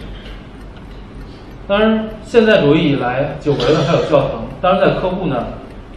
拉普雷特以及朗香教堂基本上已经奠定了现代主义教堂的最高成就。但是在科布以外，我们发现我们嘎巴拉干的时候讲了讲教堂，对吧？我们已经很很久没讲教堂了。在安藤这儿就盖了三个知名的现代主义教堂。当然，在这三个里面最不知名的就是风之教堂啊。这个概念性非常强，这是一个风廊，它对着风向，基本这个廊是一个捕风哈。所以待会儿我们会看到，就安藤在这里干的事儿就是捕风捉影啊，在这几个教堂里面，这是一个捕风的，你把风给逮进来，风一旦进来，它没处可去啊。然后它，对吧？就是风，我不知道有没有幽闭恐惧症，它只能从这儿灌进来。它灌进来以后，但在这里面，这个概念非常的清晰和猛，但是我们尚未见到这个概念带给这个教堂。除开清水混凝土的表皮表现以外的东西，但这是安藤的教堂的比较早的尝试。但是我们后面看，当他开始做水质教堂的时候，水质教堂基本上是分成两段的。风之教堂是一个概念，它更像一个习作。水质教堂分成两段，它在顶端是一个密斯式的盒子，非常的纯粹简洁啊。它在下一端是一个。完全自闭的，它上端完全是朝四边开场，我们也能看到它周围的环境了。它上半端完全朝朝四面开场，而下半端我们看到它极其封闭，完全封闭，就是这样的。然后交接这两端的是一个螺螺旋楼梯。当从上端极其开敞的视野经过螺旋楼梯下到底层的时候，你突然进到了一个，它为什么要封闭？它有一个水院。而这个十字架就出现在矗立在水面。之前讲讲科布的时候，我们可以看到，在科布的教堂里面，我们看不到建筑化的十字架。而讲巴拉干的时候，我们讲到现代主义希望去除所有具象符号的这个这个这个这个符号装饰的印记。那么十字架又是基督教教堂一个你不可能去掉的东西，所以巴拉干用的是一个投影，大家还记得？但到安藤这儿。这个在日本建筑里边，对于西方建筑学传统的，实际上看到这个非常震慑人心，是因为它太有想象力了。尤其当它被冻住的时候，你还能过去。但是在这一刻，我们突然发现，安藤他如此执执着在学习科布，而且如此执着的把科布晚期被作为粗野主义的混凝土，能够让它登峰造极的进入一个极其平滑的表现。这些都是极其西方的，而到这一刻，当他从一个纯西方的玻璃盒子顺着螺旋楼梯下来的时候，突然进入了，由此进入了日本的传统，进入了一个典型的灰空间。而我们知道，对于日本人来讲，这个灰空间之所以灰，日本人永远不用解释他为什么要灰，因为日本人永远在这个建筑之外能给你一个更震慑人心的道理。这是至迄今为止，因为西方造园传统的落后低下，西方的建筑学界仍然没有解决的问题。但对日本它不是问题。刚才讲了古风捉影哈，我们看看捉影。这个是安藤忠雄的教堂教堂的巅峰之作，这也几乎是现代主义建筑教教堂的巅峰之作之一。说它之一，是因为有科布和巴拉干。实际上，这个教堂的原型，我今天不讲啊，讲类型学的时候再讲，来自于朗香教堂。但是我今天不讲它跟朗香教堂的关系，我讲它的。当然，在这里面仍然有，就是它是一个两个立方体拼起来的。当然，他对这个解释可以完整的放下两个球体，这仍然是非常西方的柏拉图式的这个这个几何学的传统哈。但是在这里面，几乎它是安藤集大成的作品之一了。那么这个我们看到它的。清水混凝土哈，这个已经成为它最稳定的表现了，对吧？即便什么都没有，它起码能给你几组你想要的墙。那在这儿，我们甚至它能让我们想起巴拉干啊，当然这不是它的正面，它的。所以我相信，当安藤把那个十字架矗立在水里的时候，当他寻回了日本的建筑的传统的时候。我不认为他对十字架的处理是他最满意的，因为在对于对对对灰空间的以及对造园的处理来讲，已经登峰造极了。但是对于对十字架的处理，他仍然逊巴拉干一筹。但是当到这儿的时候，巴拉干投了个影，而安藤用一个十字光缝的时候，这个教堂终于。它一定是现代主义前三座最好的教堂。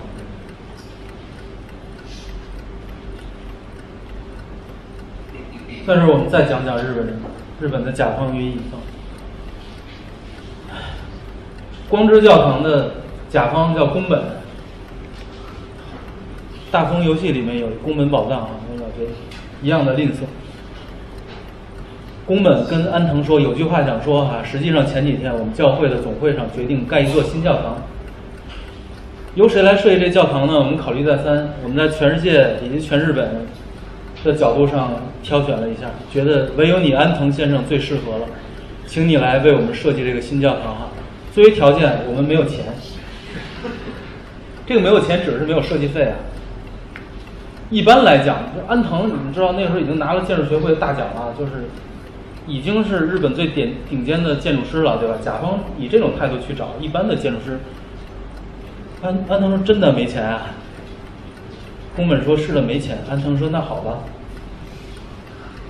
宫本就跟他说了，这个在哪儿哈？我们要盖两层，建筑面积大概是三百三十平啊，就是现在的优秀建筑师还肯不肯盖一个三百多平的房子？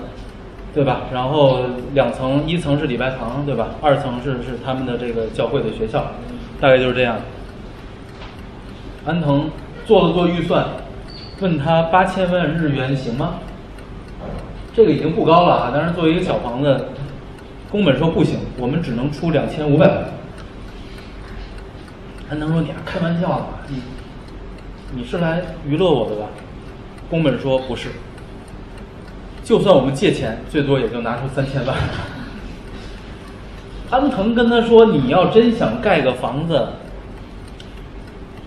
这事儿不可能，不止我不可能，谁都不可能。说就这样，宫本先生，我给你盖这房子，但是你差那五千万，你自己借去，你去借去，就是你要盖这房子。”宫本说：“不行，就三千万。”这是日本人啊，这日本是甲方啊。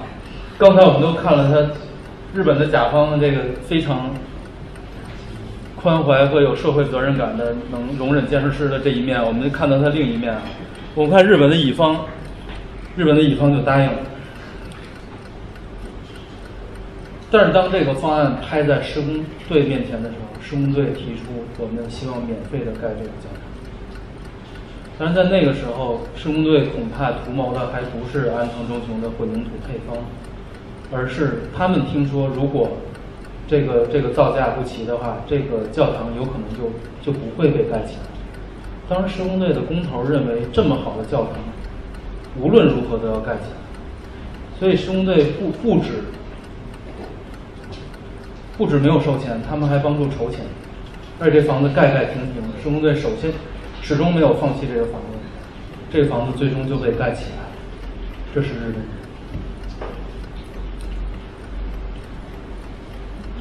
所以安藤的宗教建建筑，所以他应该不信教，但是安藤的宗教建筑应该是不只是这个时代和在日本，是在全世界最顶尖的。那在这我们又看到这样一部梯，所以我们有兴趣同学去研究研究这部梯。我已经被训诫不要什么都什么都讲了，有兴趣同学去研究研究，为什么从黑川那儿安藤这儿？不断的有，他还在那儿有。那么这个是水玉堂，是一个和尚打电话给安藤，对吧？当然，就是和尚比比基督徒更有钱一些，他们是化缘的，对吧？基督徒又不化缘。然后那个打电话的时候，那个高僧就在跟安安藤讨论说，我们需要一个佛堂，对？然后和尚知道的佛堂都是伊东忠太盖的那种，对吧？就是。那是佛堂，聊来聊去，安藤渐渐的勾画出了，就是安藤不大聊佛堂，但是聊佛学。最后，安藤终于明白一个道理：其实对于佛佛家来讲，需要的就是一个廉耻。于是，它就是一个廉耻。当有一个廉耻以后，所有其他的东西都是安藤既往做了很多的东西，封闭的。清水混凝土维护，以及这个从中间撕开下去或者上来的那个塔面。所以当时在电话里面，几乎他们就已经定稿了这个方案，最终实施了这个方案。这是一个佛堂，它并不比任何一个佛堂像佛堂，但是我们直接就能从里面感受到佛学，以及当我们从这儿。步步下降的时候，它最直接的就区别了佛教与基督教最本质的区别，究竟是上行还是下行？所以很多时候，之所以雨果说巴黎圣母院、哥特大教堂就是圣经本身，实际上建筑师永远有办法以另外一种方式阐释一个能打动人的概念。这需要力量，需要专业水准，不只需要对那个领域的设立。当然，说了佛堂，我们再说说这个。我们打死也想不到，安藤一辈子用清水混凝土盖房子，他居然做了这样一个。也许恰恰是他开始越来越回归到东方文化，回归到日本传统的尝试，让他跻身了日本建筑的三雄。就是三杰，就是跟前面的两位，他的其实是一半是前辈了，挤掉了郑文燕，对吧？他居然盖了这样一个房子，它是木头的，纯框架的，是轻质的框架结构。这个是日本，因为日本从隋唐区分的时候，中国的木构就开始走向越来越重，而日本开始定格在一个轻，而且在后面会越来越轻。当然，轻重并不区分好坏，它只是不同的方向。那在这里面，甚至 中日共有的作为斗拱的传统建筑，在这里面，我们见不到任何传统的雕饰，但在这里面，斗拱执行的是属于斗拱本身的结构逻辑。那在这个讨论里面，我们再一次发现一个一辈子走现代之路的，从材料上都一辈子在推敲。啊，当然现在不能说一辈子，还不到盖棺的时候。大半辈子都在推敲清水混凝土的一个建筑师，在当他寻回他本土的这个建筑逻辑的时候，他仍然一点杂念都没有，他没有在讨论现代性。说点别的，我什么也没说。这个没有问题。我曾经就是甚至在在在在在几年之前第一次看到这个的时候，因为我我先知道这个，我也曾经非常鄙视，怎么能这么做？怎么能如此粗暴？但是真的是通过通过被现代主义日本的现代主义之路的这一刻，它让我开始接受和开始学会欣赏很多很多过程中的尝试，所有的尝试，所有的学习和演练。我们学滑板、学溜冰、学骑自行车都会摔跟头，没有哪个跟头体面。但是当你永远不肯踏上那辆车去栽几个跟头的时候，你永远不可能到达。当然，站在旁边指手画脚永远是非常容易的事儿。但是当有有一个人率先杀进去的时候，我不太清楚。但是我们的我们到了这一代，这一代的精英也只杀到这儿，不是何老师本人的问题，是因为之前曾经有几度杀到这个门口，被建筑界自己封了这个门。我们能看到日本人有多爱他们的传统。我们讲西方建筑学的时候，不管是古代还是现代，所有的建筑界的，不只是精英，还是所有的从业人士以及业界人士，多爱他们的传统。但是中国的建筑师究竟知道多少自己的建筑？如果一个在别人来讲保护之有恐不及，而且渐渐的。它可以庇护每一代建筑师，而在我们来讲，我们甚至已经开始觉得保不住它，甚至保它的人都会遭人遭人唾弃的时候。当然，这个其实也没什么问题的，所有的事都需要很多代。日本人经经历了很多代，我们也有很多代，我也会做的。所以有一天，我猜有一天。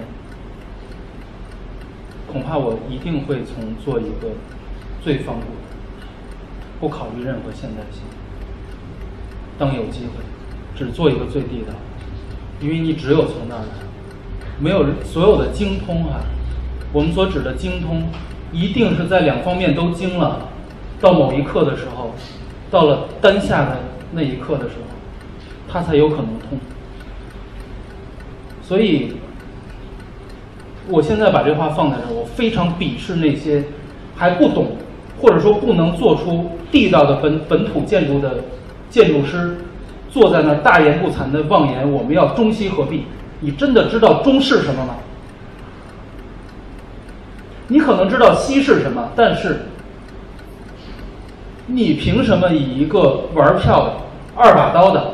业余爱好者的，甚至只是本科历史课学的江及格的水平，认识的中国的建筑传统，就妄言可以让它和西方如此伟大的建筑学传统合璧，除非在你这儿，它也能有足够强大的力量，否则它只能是一个你做不好西方的说辞，而西方能变成你做不好东方的退步。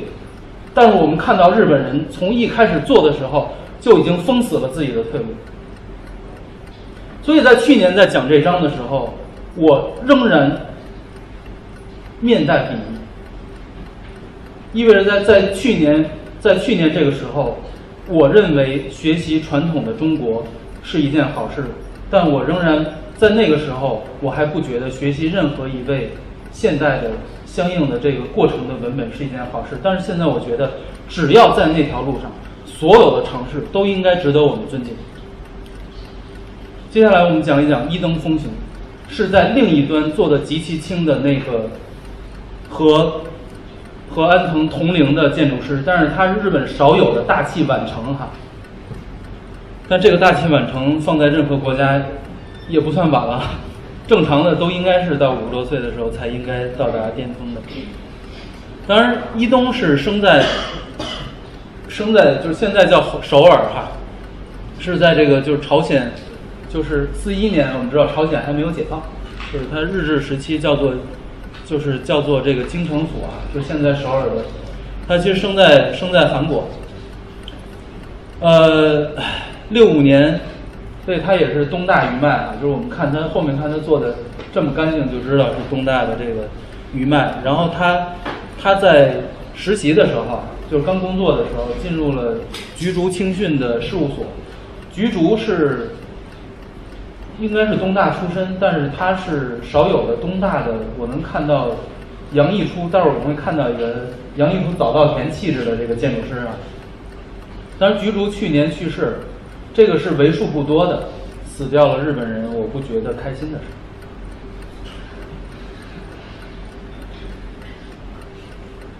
然后实际上，我们看到他其实三十岁的时候开始做了这个他的事务所哈，叫 Urbot，就是 Urban 和这个就是城市和和自动化的这个这个合体。其实我们也能知道，因为从东大下来，这两个东西它其实在描述的是什么呀？仍然在描述当下的当下的理想。他其实到了八四年四十三岁的时候拿了新人奖，这是其他日本建筑。日本建筑师三十多岁啊，有的二十多岁，就就就已经开始染指的这个奖项。但是，这个在任何国家四十多岁开始拿大奖，其实都是对吧？就是青年建筑师五岁以下的。所以，就像我这个年龄段，现在出去是不能自称青年建筑师的。青年建筑师现在我师傅辈的还都是青年建筑师呢，对吧？基本属于幼儿建筑师。这是他的。授业恩师，菊竹清训，对吧？就是我们看到很多早稻田的这个气质。菊竹其他的还他他还坐过飞机呢，就是完全跟飞机一样的徽派气质、金融啊。所以东大出这种出的特别的少。当然我们在菊竹这也看到，他其实他已经开始用用钢和玻璃开始阐释非常轻的这个结构特征。这所有的传传承都都不是没有道理的哈。那实际上让一东。开始被建筑界所认所认识的是它的这个白 U 哈，White U 的这个。那么这个是是是一个 U 型的，非常向心的内向的，有一个庭院的这个。呃，从这里面其实我们也能看到，其实我们记得甄文燕，其实在这个代官山 A 栋哈，基本就是一个类似的，就是一个类似的做法。但真正让伊东，呃，开始名噪一时的是他的银色小屋，这个八四年啊，就这个时候是是是他真正开始拿奖的建筑学奖。所以我说建筑学奖颁给了谁？颁给了筑吉长屋，颁给了银色小屋，对吧？这个换个地方，你，对吧？在在我国规划里，通常称它叫临建啊。不走规划就是不走规划指标的，当然，林建更容易出好作品。在这里面，他他做轻已经开始奠定了他的他的一生的方向，跟安藤各走极端，对吧？然后在这里面，他除了结构极轻，而且他其实他做的要素，这个其实既没有结构，既没有结构意图哈，也没有这个维护意图，它实际上。它甚至也不是框景，但是它可以让这个结构从内部体验起来更清楚。这是一个非常典型的在科，就是在在这个哥特建筑里面有过的去物质化的。就实际上，在很多时候，当你让一个，当你让一个建筑轻到一定程度的时候，当你再希望它轻，一定不是做减法，而是做巧妙的加法。然后让他在国际上知名的是，他真的盖的房子真真有够小。这个风之塔是什么呢？是一个地铁的这个设备井，是一个设备间。在这里面，他仍然把它的结构做得极轻，然后把一个功能体做出了现代主义以来都非常难得的。纯粹性与现代性，然后在这里面，它的这个光哈，它的这个夜间照明的设计是根据就是气候温度不同会改变颜色，所以它一直是动态的在变的。那么这个让它被国际建筑界所关注。那么真正它的巅峰之作是它的仙台媒体中心，这是它做轻做到极致，而且在这里面几乎建筑是有史以来所有做清的手法在它这里面都有。从结构上我们看到，哥特的竖柱，但是哥特的竖柱其实是一个浅浮雕的做法，对吧？它的其实做法非常的厚。那在这里面，它真的非常的轻，因为在钢结构里面，这个结构体系叫做格构式。但它不同于格构式，所有的柱子都是竖直向上的。它其实通过旋转的方式，让它剥离了纵向受力的这个特征。当然，这些还都是纵向受力的。那么呢，同时因为在在内部形成了空腔，格构式通常就是几根柱，其实是一个组合柱的这个方式。那么它通过一系列非常纤细的这个格构式的这个这个钢柱，形成了一个内部的中空。它其实这个这个东西来自哪？路易斯康小空间支撑大空间，但是康的小空间支撑大空间，导致它可以做的非常的重。因为在一个结构不需要如此厚重的时候，康介子可以制造出极其厚重的结构。但是在伊东这儿用相同的手法，他制造了不能再轻的做法。这从结构上，我们能看到。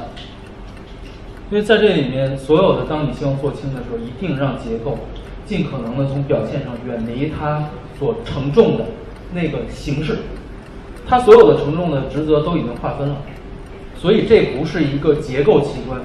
它是一个经建筑学手法操作过的正常结构的表现器官，只是你觉得它轻灵而已。而这个结构其实它不比任何相同规模的结构轻灵。那从表皮上我们看到，就是从这边我们能看到它的分层哈。像真正的它的立面在在这一层，我们能看到它用了玻璃。之前我们讲到了，我讲到在之前看到的真文彦的。通过这个半透明的这个钢丝网所能传达出来的这个物理学的透明性，我之前讲到那个是革新了物理学透明性的这个概念啊，它不再只是显示真实，而是它也能呈现出给你这个现象学透明性的这个特征。但是在伊东这儿，物理学的通过玻璃的透明性，接着真文彦的路。几乎达到了登峰造极的地步。这个是一个纯粹物理学的透明性，它是能透明的。但是有一个非常重要的、带有现现象学特征的是，它用的是印花玻璃。所以因为印花的干扰，它并不是所有的位置都能透明，虽然只是局部。所有它在印花通过纵纵向分段的干扰，干扰都是什么位置？是楼板结构的位置。因为这个打断，但是你仍然看到了楼板的结构，但是因为被这个打碎了。将来有机会我在讲中国园林里的花窗的时候，会讲到相同的手法，也就是西方人始终击不碎的东西，在东方人来讲，其实在几百年前就已经打得粉碎，并且真的可以让实体只变成光和色。这个是东方的这个造园传统，在西方所永远不可能企及的。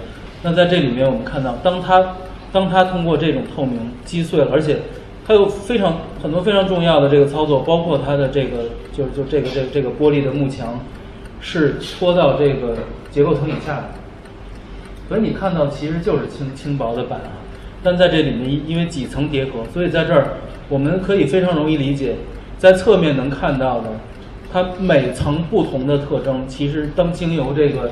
非常标准的，有着这个这个这个印花的这个玻璃的透射以后，它当每层都不同的时候，实际上它另一方面通过立面要素透出来的立面要素的这个差异，进一步打碎了它分层的这个结构逻辑，以此使得整个这个现代媒体中心从外观上，包括从内部结构的体验上，都能达到极轻，这是生命不能承受之轻。那接下来最后我们再再讲两波哈，建筑师，其中一波就是伊登丰雄的弟子，他们把伊东的这个轻接下去了，而且甚至做的有过之而不及。伊东的弟子妹岛和世，这个也是建筑有史建筑界有史以来为数不多的顶尖的女建筑师。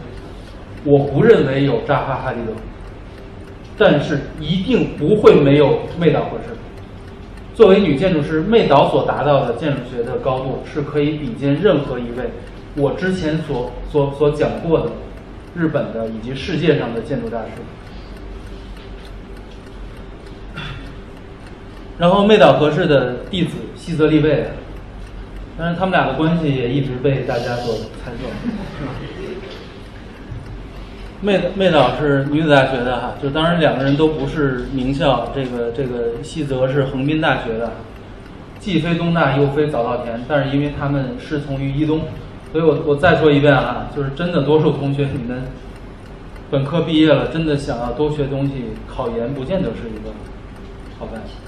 找一个优秀的建筑师，去为他工作几年，看看优秀的建筑师如何工作，远远比哪怕是听优秀的建筑师讲课来的给你的帮助应该会更大。当你发现不读书不行的时候，这时候考研已经不是问题。当然，妹岛就是就是就是显然是是是是是安藤他们之后的一代啊，就是基本上也小了十几岁。那么他是进入伊东的工作室，基本上西泽直接进入妹岛的工作室，所以西泽相当于是伊东的徒孙儿。然后两个人，妹岛和世有妹岛和世的工作室。后来西泽呢，西泽立卫学艺已成以后，成立了西泽立卫工作室，但他们俩还是觉得不能分开，要在一起，成立了妹岛和世与西泽立卫。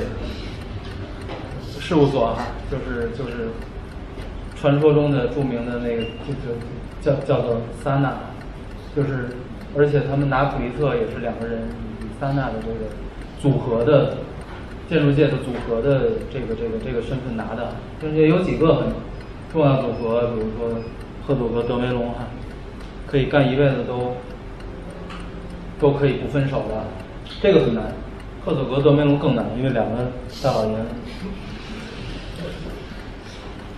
这是妹岛做的做的宿舍吧，但这个宿舍其实最大限度的完成了科布西耶把强形式和弱形式二分的这个做法。就科布西耶曾经提到过，超过两平米的卫生间就是犯罪了。就是一旦你能把什么空间释放出来，让他们聚在一起，让它纯粹，让它大，让它流动。都比把它放在一个功能体里面强，功能体要保证的最小。妹岛和世他是这么干的，他基本上他讨论了一下一个宿舍就需要这么几件事儿，你需要有地方睡觉，对吧？宿舍一般都是公共厕所了，然后你需要有有地方学习，睡觉的地方呢需要很私密，对吧？学习和这个交流的地方呢需要比较开敞，你你需要舒心哈，待在大家都有待在宿舍里面，你们为什么要去图书馆？对吧？除了能认识，就是帅哥美女以外，有很重要的是，图书馆是一个公共性的一个空间，但宿舍不是，对吧？它是一个生活性的，所以在这个骑墙里面，妹岛发现 没有任何的宿舍，任何一间宿舍能达到这个。但科布已经说了，所以妹岛也觉得超过两平米的这个卧室也是犯罪的。所以我们看，他其实妹岛用。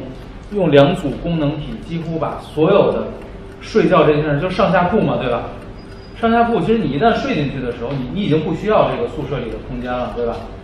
这个其实有点像网络，我们知道，就就是说，就就是现在用网络都是用一个公共的这个带宽哈，每个人会有自己的。你一旦关了以后，你就不用这个资源了，对吧？呃，所以基本上魏导做了一个包月的这么一个事儿，就是说你一旦睡觉的时候你就不用了，不用我就不给你。你用的时候出来，这个时候你你还可以交流。当然，这个模式其实在之前是有原型的，说出来有点不是特别好，叫停尸房。但是话糙理不糙，客户做过类似的做法，就是就是希望在在一个建筑里面把所有睡觉，因为睡觉的时候你什么都不用，你就在睡觉的地方是是是是一个抽屉，你你睡的时候把它拉进来躺进去哈，不睡的时候推出去，那个床就在户外啊，那其实。客户是干过这种事儿的，但是我们发现所有西方这些大师想过的事儿都在日本人这儿，对吧？妹岛真的把它做的概念像，但是你实际上我要不说，你也不觉得像停尸房似的。该睡睡，然后在一个普通的正常的宿舍的指标里面，你能得到这种空间的质量。我不知道在座的女生是不是都想用。而且从妹岛的谱系里面，显然来自于科布，但是他做了，也是我见过的顶尖高手做的，向密斯致敬的最好的这个是他的森林住宅，当然这也是给单身女性，包括甲方都是同样类型的，但是他他巡回了，但是在这儿我们还能看到他师傅伊东的这个 White U，对吧？也能看到他他他他师爷辈儿的这个这个甄文彦的这个代官山 A，对吧？那实际上在这里面，他非常的向心。欧洲的向心以以及它向外始终在一个齐强的状态时，它的向心内部一定是一个建筑。但是日本人太太容易让它向心，以及甚至也很少西方的建筑真的就对外边是是滴滴水不泄的。但是日本人真的几代建筑师都做滴水不漏的朝外的这个东西，还叫安藤忠诚。那在这儿我们看，因为它它内部有一个，但这都没关系，它向范斯沃斯的致敬，就是因为范斯沃斯有一个功能核。从从从外外表看起来太不同了，但是从从内部来讲，妹岛没有用一个功能核，那这个我讲重了，它用了一个内部纯粹的空间，外部一个纯粹的体量，它跟密斯同样的偏心放置，保证了这个不同的这个住宅功能获得了不同的尺度，这个跟密斯放这个盒的这个手法如出一辙。那么在内部我们获得了，这是功能空间，但是当真的他用这种方式提纯的时候，这个是恐怕连密斯都梦寐以求的纯粹。这个真的纯粹，而且真的是纯粹的空间。当范斯沃斯把外面的这个外景收进来的时候，它其实这空间性是被减弱的。这有机会我讲空间与场所的时候会讲。但是当当灭灭岛真的实现了一个极其幽闭封闭的这个空间的时候，这个时候它才真的是。所以灭岛在里面穿黑的，做的白就会穿的黑。我们中王云老师就是盖建筑白极了，所以他整天穿黑衣服在的。所以我们在他的房子里经常互相撞到，不会有人撞到王老师。这是妹岛的弟子西泽立卫。森山住宅这个房子，这个你你你去交图也很难啊，老师也很难评判这个这栋房子它太碎了，对吧？但是这是一个独立的卫生间和浴室，在这里面，这个卫生间的和和浴室的位置，让我们似曾相识。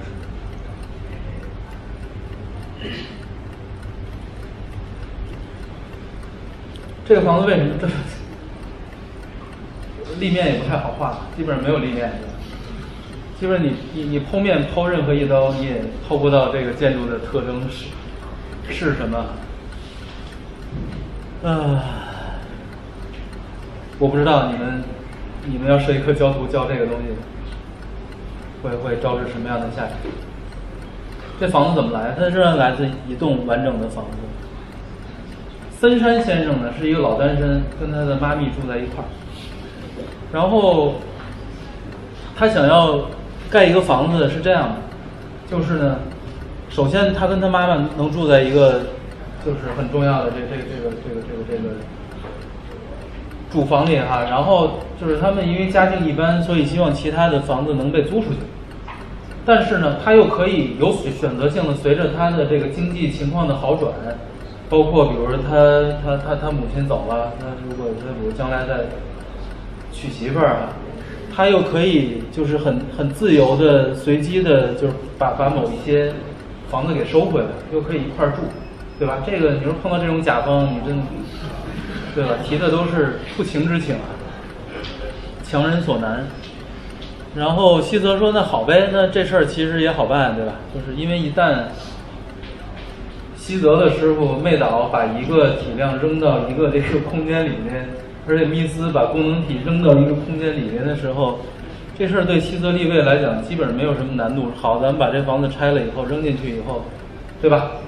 这样的话，你租你就租呗，对吧？然后这互相之间还没有干扰，然后你随便想想把哪栋收回来，你就把哪栋收回来呗。然后我给你弄的大大小小不一样，你在不同的经济状况下，你都有机会收回来一些。在这里面，你们注意过什么？他画的是平面还是立面？肯定是立面，这是那用地边界，对吧？这显然出格了。他画的是立面，在平面上画立面。我们突然发现，这个是东方最典型的，对吧？就是我们在东方，不管是地图，它画的山也也也是竖着的，对吧？它不是一个鸟瞰，包括几几乎所有的画画各种城啊，都是在一个平面关系里面把立面给给贴上去了。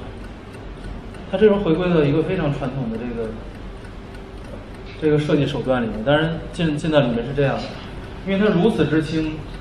因为它如此之白，我们仍然能把它的谱系追溯到科布啊，而且是早期，就是恐怕，就是就是这个要追溯下去，你怎么应该这个路径，从前川和这个板仓分叉，从板仓追溯到科布那儿，对吧？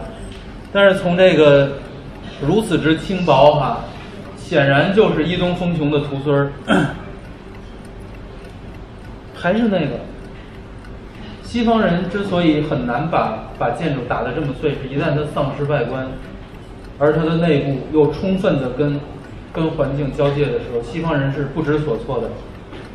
但是一个日本人太清楚这事儿该干嘛了，你待在屋里干嘛，对吧？日本人最爱待的就是这种地方，灰空间。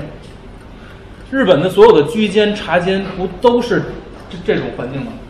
一个出挑高一点，它卫生，然后它它完全跟跟外面交界。你坐在一个极其卫生的开场的环境里面，里面干干净净，是因为我不需要东西在里面。外面有有充分的复杂性，有有我的理想，有我的山水理想，有我的造园理想，在这儿喝茶、逗狗哈，所有的。所以日本人太清楚了，所以你看它所有的复杂性和功能都发生在介于两类空间之间。虽然在这儿我们定义不了灰空间。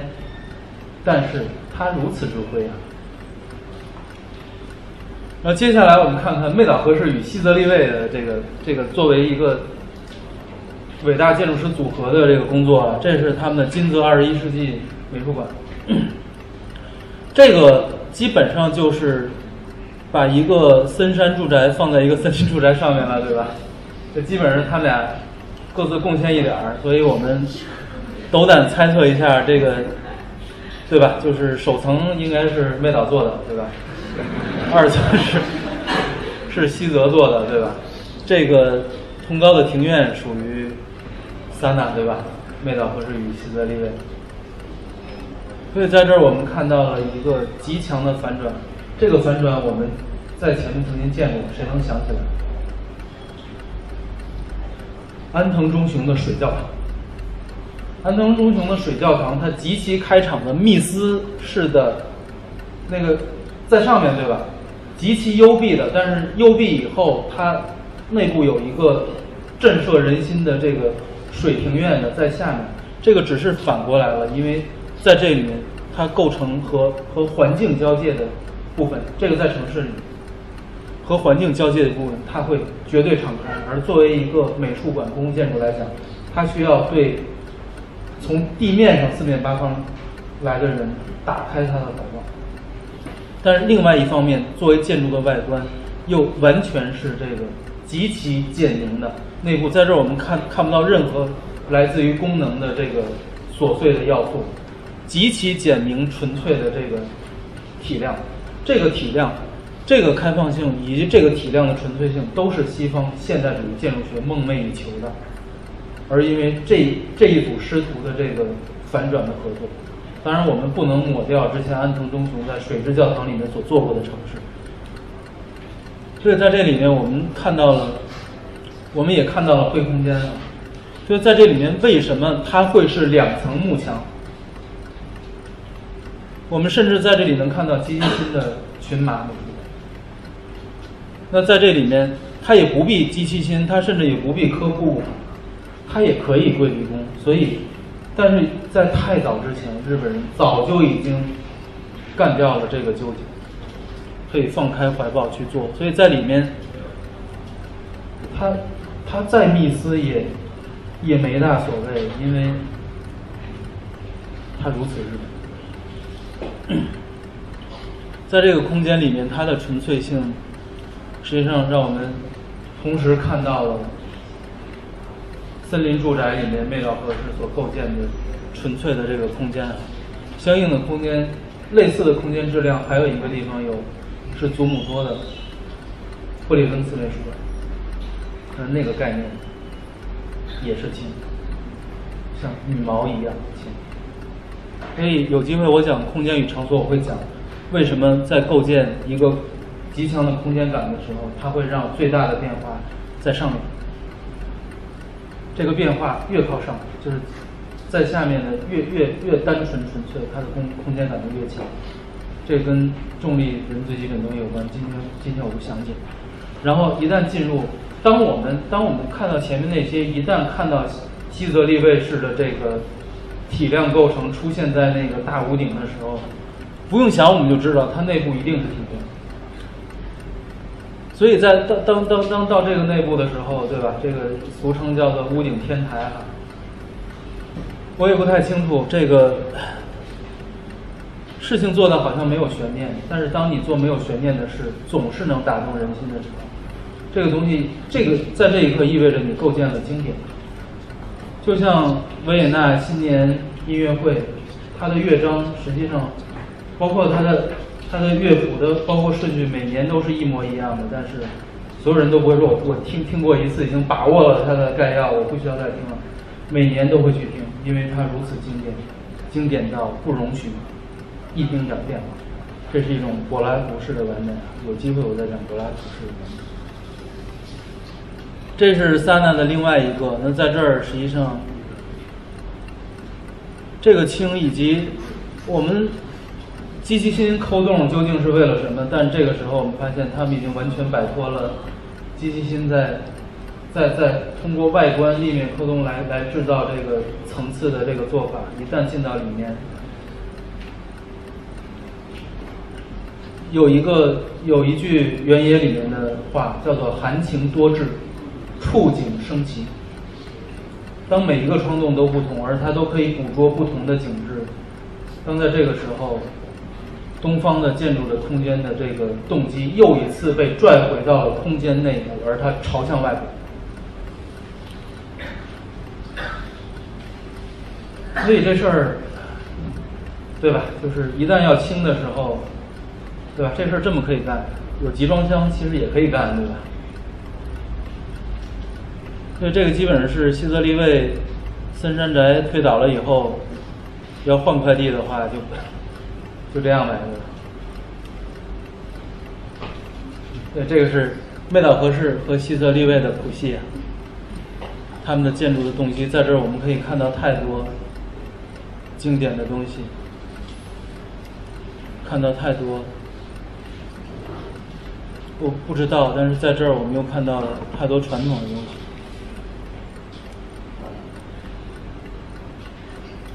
我也不知道该说什么。这纯粹是一个八卦，这是他们俩设计的椅子。嗯，在设想中，他们俩坐上去的时候，所以，我我我我估计很多时候，那师徒有很多，那如果师徒就是把椅子做成这样的话，让人联联想，没办法的事儿。这是我讲的最后一位，他一定不是日本的最后一位。甚至到现在，他已经成了日本有点老掉牙的，被被谈了太多年的日本建筑师啊。当然，我选择的都是从特征上能够显示这个民族的民族性的。还有五七年生人哈，就是基本上跟跟妹岛是是是属于同一代人，啊，看起来特别土啊。但是其实西泽立卫看起来也挺土的，就估计像甄文燕那种是奇葩哈。多数可能都是安藤啊、西泽啊，对吧？板茂反正还更土一点。哎，有一次应该是西泽立卫到北大去去做讲座，当时王云老师做翻译啊。王云老你知道，就酷极了，白发飘飘的，一群脑残粉拥上去围着王老师，就是吵着要西泽的签名。王他那个大师在那儿。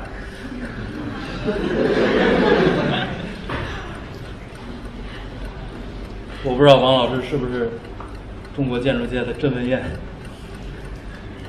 呃，他的这个师承，你别看他人不可貌相哈，他的他的师承，我们看他八零年到八二年就读于 Cooper Union，他是海图克的弟子。从 Cooper Union 出来以后，他去了哪儿？他去了基希新的工作室。这是两个做概念做的最顶尖的了，对吧？基希新其实做概念不在，甚至不在埃森曼之下。海图克的概念不要说了，几乎奠基了白派的这个操作的教育哈。但是他他是这两位的弟子。你们想象一下，他盖的房子什么样？真是不可想象。他盖的房子这样的。但在这儿还能看到一点白派的以及海图克的。这个家伙一辈子盖纸房子，就是盖纸建筑。他用的纸最早是什么呢？大家知道，你们都打过图，知道吧？就是卷着白图纸和硫酸纸的那个芯儿，打完以后那芯儿就这玩意儿。他拿这东西盖房子。当然，这个也来自于我不知道他真是不是真的被地震震过。日本地震很厉害，所以要不然呢？你就像安藤那么盖房子，咣叽这一个，这房子也不倒。要不然你就盖成这样，对吧？死活砸不死人，对吧？他选择他这个轻是真轻啊，对吧？是纸盖的。但是他一开始面对了一什么问题呢？当他做了一个纸宅，当然从外面我们看到了密斯的范斯沃斯的这个传统，以及它里面其实构建了这个功能体哈。但是我们发现日本人在构建功能体的时候，直接就带来了灰空间。而本茂其实他，我觉得是这些建筑师领会日本文化领会的最轻巧和做的下手最轻，但是最最充分的一个。所以他通过密斯，他那一分分出了功能体与纯空间，对吧？本本茂分了分了一下，分出了一个灰空间和另一个灰空间，因为它是开口朝外的。这个妹岛也没做到，对吧？但是在他这儿，在日本这个语境下做的如此之妙，这个不是这里最狠的。他去报批，他知道都要报批哈。日本的那边应该是建设司一类的，跟他说：“哥们儿，这事儿不是我不给你批，日本没有纸规范。” 你这东西实在是不能叫临建了哈。说你要是看临建的话，你去看看一东的那个银色小屋哈。你又不那么盖，对吧？就是就就就是有板有柱的，你又你又下基础啊，这事儿不行。然后板茂呢，他就回去写指挥范，对吧？日本人做事相当直接，不是缺规范吗？缺规范我写规范，对吧？回去写了几年指挥范，然后又拿到建设司，跟他说你。这个指规范，现在所以我们考虑考虑，真的找专家论证，然后这规范就通行了，这规范就国标了，然后拿这指规范原原汤化原式，一定是批过了，对吧？然后报批了，终于这就盖了。日本有指规范，你们谁去日本帮我买一本指规范？我我托了好几个人，他们都他们都给我忘了这件事。但是在这儿我们看到他用一个纸管，用一个结构哈。当然，我们在这这里也能看到康的影子，也能看到伊东的影子。但是在这个结构，它构建了一个空间，它同时又又起支撑的作用。我们不要忘了，他是库珀尤尼的弟子，是海图克的学生。当在这个时候，我们再再再回顾白派的这个这个教育的时候，当从这儿到这儿到这儿到这儿的时候，再到这儿，其实我们会发现这事儿顺理成章哈。这个叫做基本功，学设计是需要一些基本功的。而且设计的基本功其实不是画图啊，也不是虚起眼睛来看看这个顺不顺、怪不怪的。基本功是一些可以言得清道道的明、能比出高下的，对吧？不管你武术练得多好，你京剧唱得多好，你起码能劈叉，对吧？开嗓子能唱啊，你不会说一个沙哑嗓，然后你这时候退回来说我是唱摇滚的，对吧？摇滚有摇滚的基本功。但中国建筑师大量的就陷入这种。在京剧舞台上唱唱摇滚的这个这个境地，所以他的房子最早呢没有在日本安家，虽然就是这个地震的时候很安全，但是基本上，但凡你有钱，纸房子让人听起来觉得有点瘆啊。但是在哪儿发扬光大了呢？在全世界各国的灾区，灾区会出什么事儿呢？同时没房子，另外饥荒啊，他饿，然后房子房子事儿。过去真的是用青钢龙骨做这个灾区的这个自建房的，就是就是当比这个帐篷要要好一点的时候，帐篷也能卖钱，帐篷就卖钱了，然后就给他们青钢龙骨，让他们盖这个灾区的这个应急房啊，青钢龙骨也被他们拆下来卖钱了，卖钱吃东西，对吧？然后接下来实在没办法了，板茂过来说：“哎，我来盖个试试吧，这东西你卖，这东西你卖不上钱，只能住。世界上只有板帽盖的这个自建房，除了住，实在是不值钱。所以终于红十字会发现找到救星了，所以板帽不管哪儿受灾，红十字会第一个打的一定是板帽的电话。当然，在这里面我们看到哈，就是，当然渐渐的你开始住宅自建房啊，哇，日本有那么多建筑师都在做教堂，尽管他们不那么信基督教。他盖了一教堂，在这儿我们发现他的原来的纸墙变成了结构。还记得康说过一句话：“墙断裂而成为柱，是建筑学的一件大事。”这件大事儿就发生在板茂这儿。他除了除了盖教堂，还做大胯啊，当时都在博博览会啊。所以其实中国的世博会是让我有点失望的，因为我不知道为什么，就是那么多伟大的建筑师，他们到中国来，唉，都干了些什么？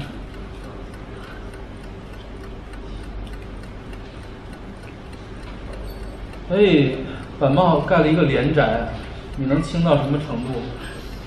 这也是我在外维护里面，除开你不做吧，能轻的最轻的程度。但是这个，但是这帘拉开以后，其实我们还是看到了加歇别墅在裁开的那一道，但这也都不重要了。这个东西，这个灰空间是真够灰的，而且这个其实直接，这个只有日本能有。连宅来自于对维护的一个思辨性的讨论，是你究竟需要多私密？因为私密到极致的时候，我们在安藤那儿看到，甚至甚至在妹岛那儿看到了。但是当开放的时候，日本它恰恰又是世界上最不需要私密的。我们知道，他们不管泡澡啊、上厕所，基本都不背着人哈，泡温泉基本上赤身裸体的在一块儿坦诚相见，对吧？日本的这个过去的这个马桶都是放在楼梯间的这个。休息平台的，你坐在那儿就就就拉了，就谁谁路过，互相也不尴尬，对吧？也也不膈应。包括他们的，就之所以就就他们的这个隔断啊，能如此之轻啊，就实际上，包括日本在在在性这方面的开放，其实都都跟这些其其实是相关的。那相应你你再看中国啊，它它会非常的不同啊，所以它是有一个很明确的梯度的。那在日本这个文化的前提上，实际上。这个思辨就变就就开始变得非常的有趣，因为维护并不是一个由建筑要素定义的，而是由一个由需要定义。当在这个时候，当你当你室外和和室内都不那么明确划分的时候，它能够作为一个室内的划分，它为什么不能作为一个室外的划分？有兴趣的同学可以去看看黑泽明。所以一旦当他当他做到这一步的时候，我们发现他。他似乎又进入了有点像密斯潘德罗的这些做轻的一东余脉啊，几乎都会对对密斯有所崇敬。但是在这儿，这个大悬条也不让我们觉得像个奇观，因为我们注意不到它。那么这个它是有一个貌似是核心筒的，但这个核心筒它不是一个完全实在的。维护，我们可以看到它这儿有有有有有有九宫格的井字格的这个滑轨，它的这个隔断是可以滑动的。当然，西方在在科布他们那一代的时候，其实很执着的做过将近十年的可变空间。那像里特维尔德、科布西耶这些人，其实都做过类似的尝试。但这些尝试从哪儿来？恰恰从日本来。当在这一刻一旦板茂，你看他房子哈，你能想到。你再想想它的长相，当然，它用一个非常轻质的可活动的这个隔断，在区分两块建筑空间的时候，我们又回想到他从一开始做那个纸质住宅，用一道隔断隔出了两个灰空间，而在这里，有若干、有无数种的灰空间，是一旦从连到这儿的时候，这个隔断已经不是一个私密性的意义，而是一个定义空间的意义。西方建筑学现代主义以来，那么多年希望定义纯粹的空间，密斯把为了得到纯粹的空间，把所有的功能压在地下。他也许永远也想不到，在日本人这儿这件事儿做得如此亲民。到最后，其实板茂不是最后，真的如果要讲的话，实际上有太多优秀的日本建筑师可讲。但是最后一页，我想要，我不太清楚中国的木构经历了比日本更多的演变。照理来讲，比起日本飞鸟时代就开始定型的木结构逻辑，中国的结构的演变，它它它所能变化的这个可能性，实际上。应该有更强的和其他的逻辑相交接的可能性。这个在将来有机会我在中国古代木构的现代性思考里面。那我有另外一讲是阅读原理，是是讲中国古代的造园。像之前讲过，日本的造园极其静态，像像观画一样的，在它的灰空间里面体验；而中国的造园是实现了像迷宫一样，在咫尺。之间制造无限深渊手段，这个不止奠基了西方的英国十八世纪以来的风景造园，同时也是在世界造造园史上不可逾越的一个高峰。那么从从对空间景致的处理以及在结构逻辑上，中国丝毫不比日本逊色，而从文化传统上。日本所谓大和民族的独立性，其实貌似远远不足中国有史以来的兼容并蓄，中国文化的包容性。但是，今天我不想讲但是，今天就到这里，谢谢大家。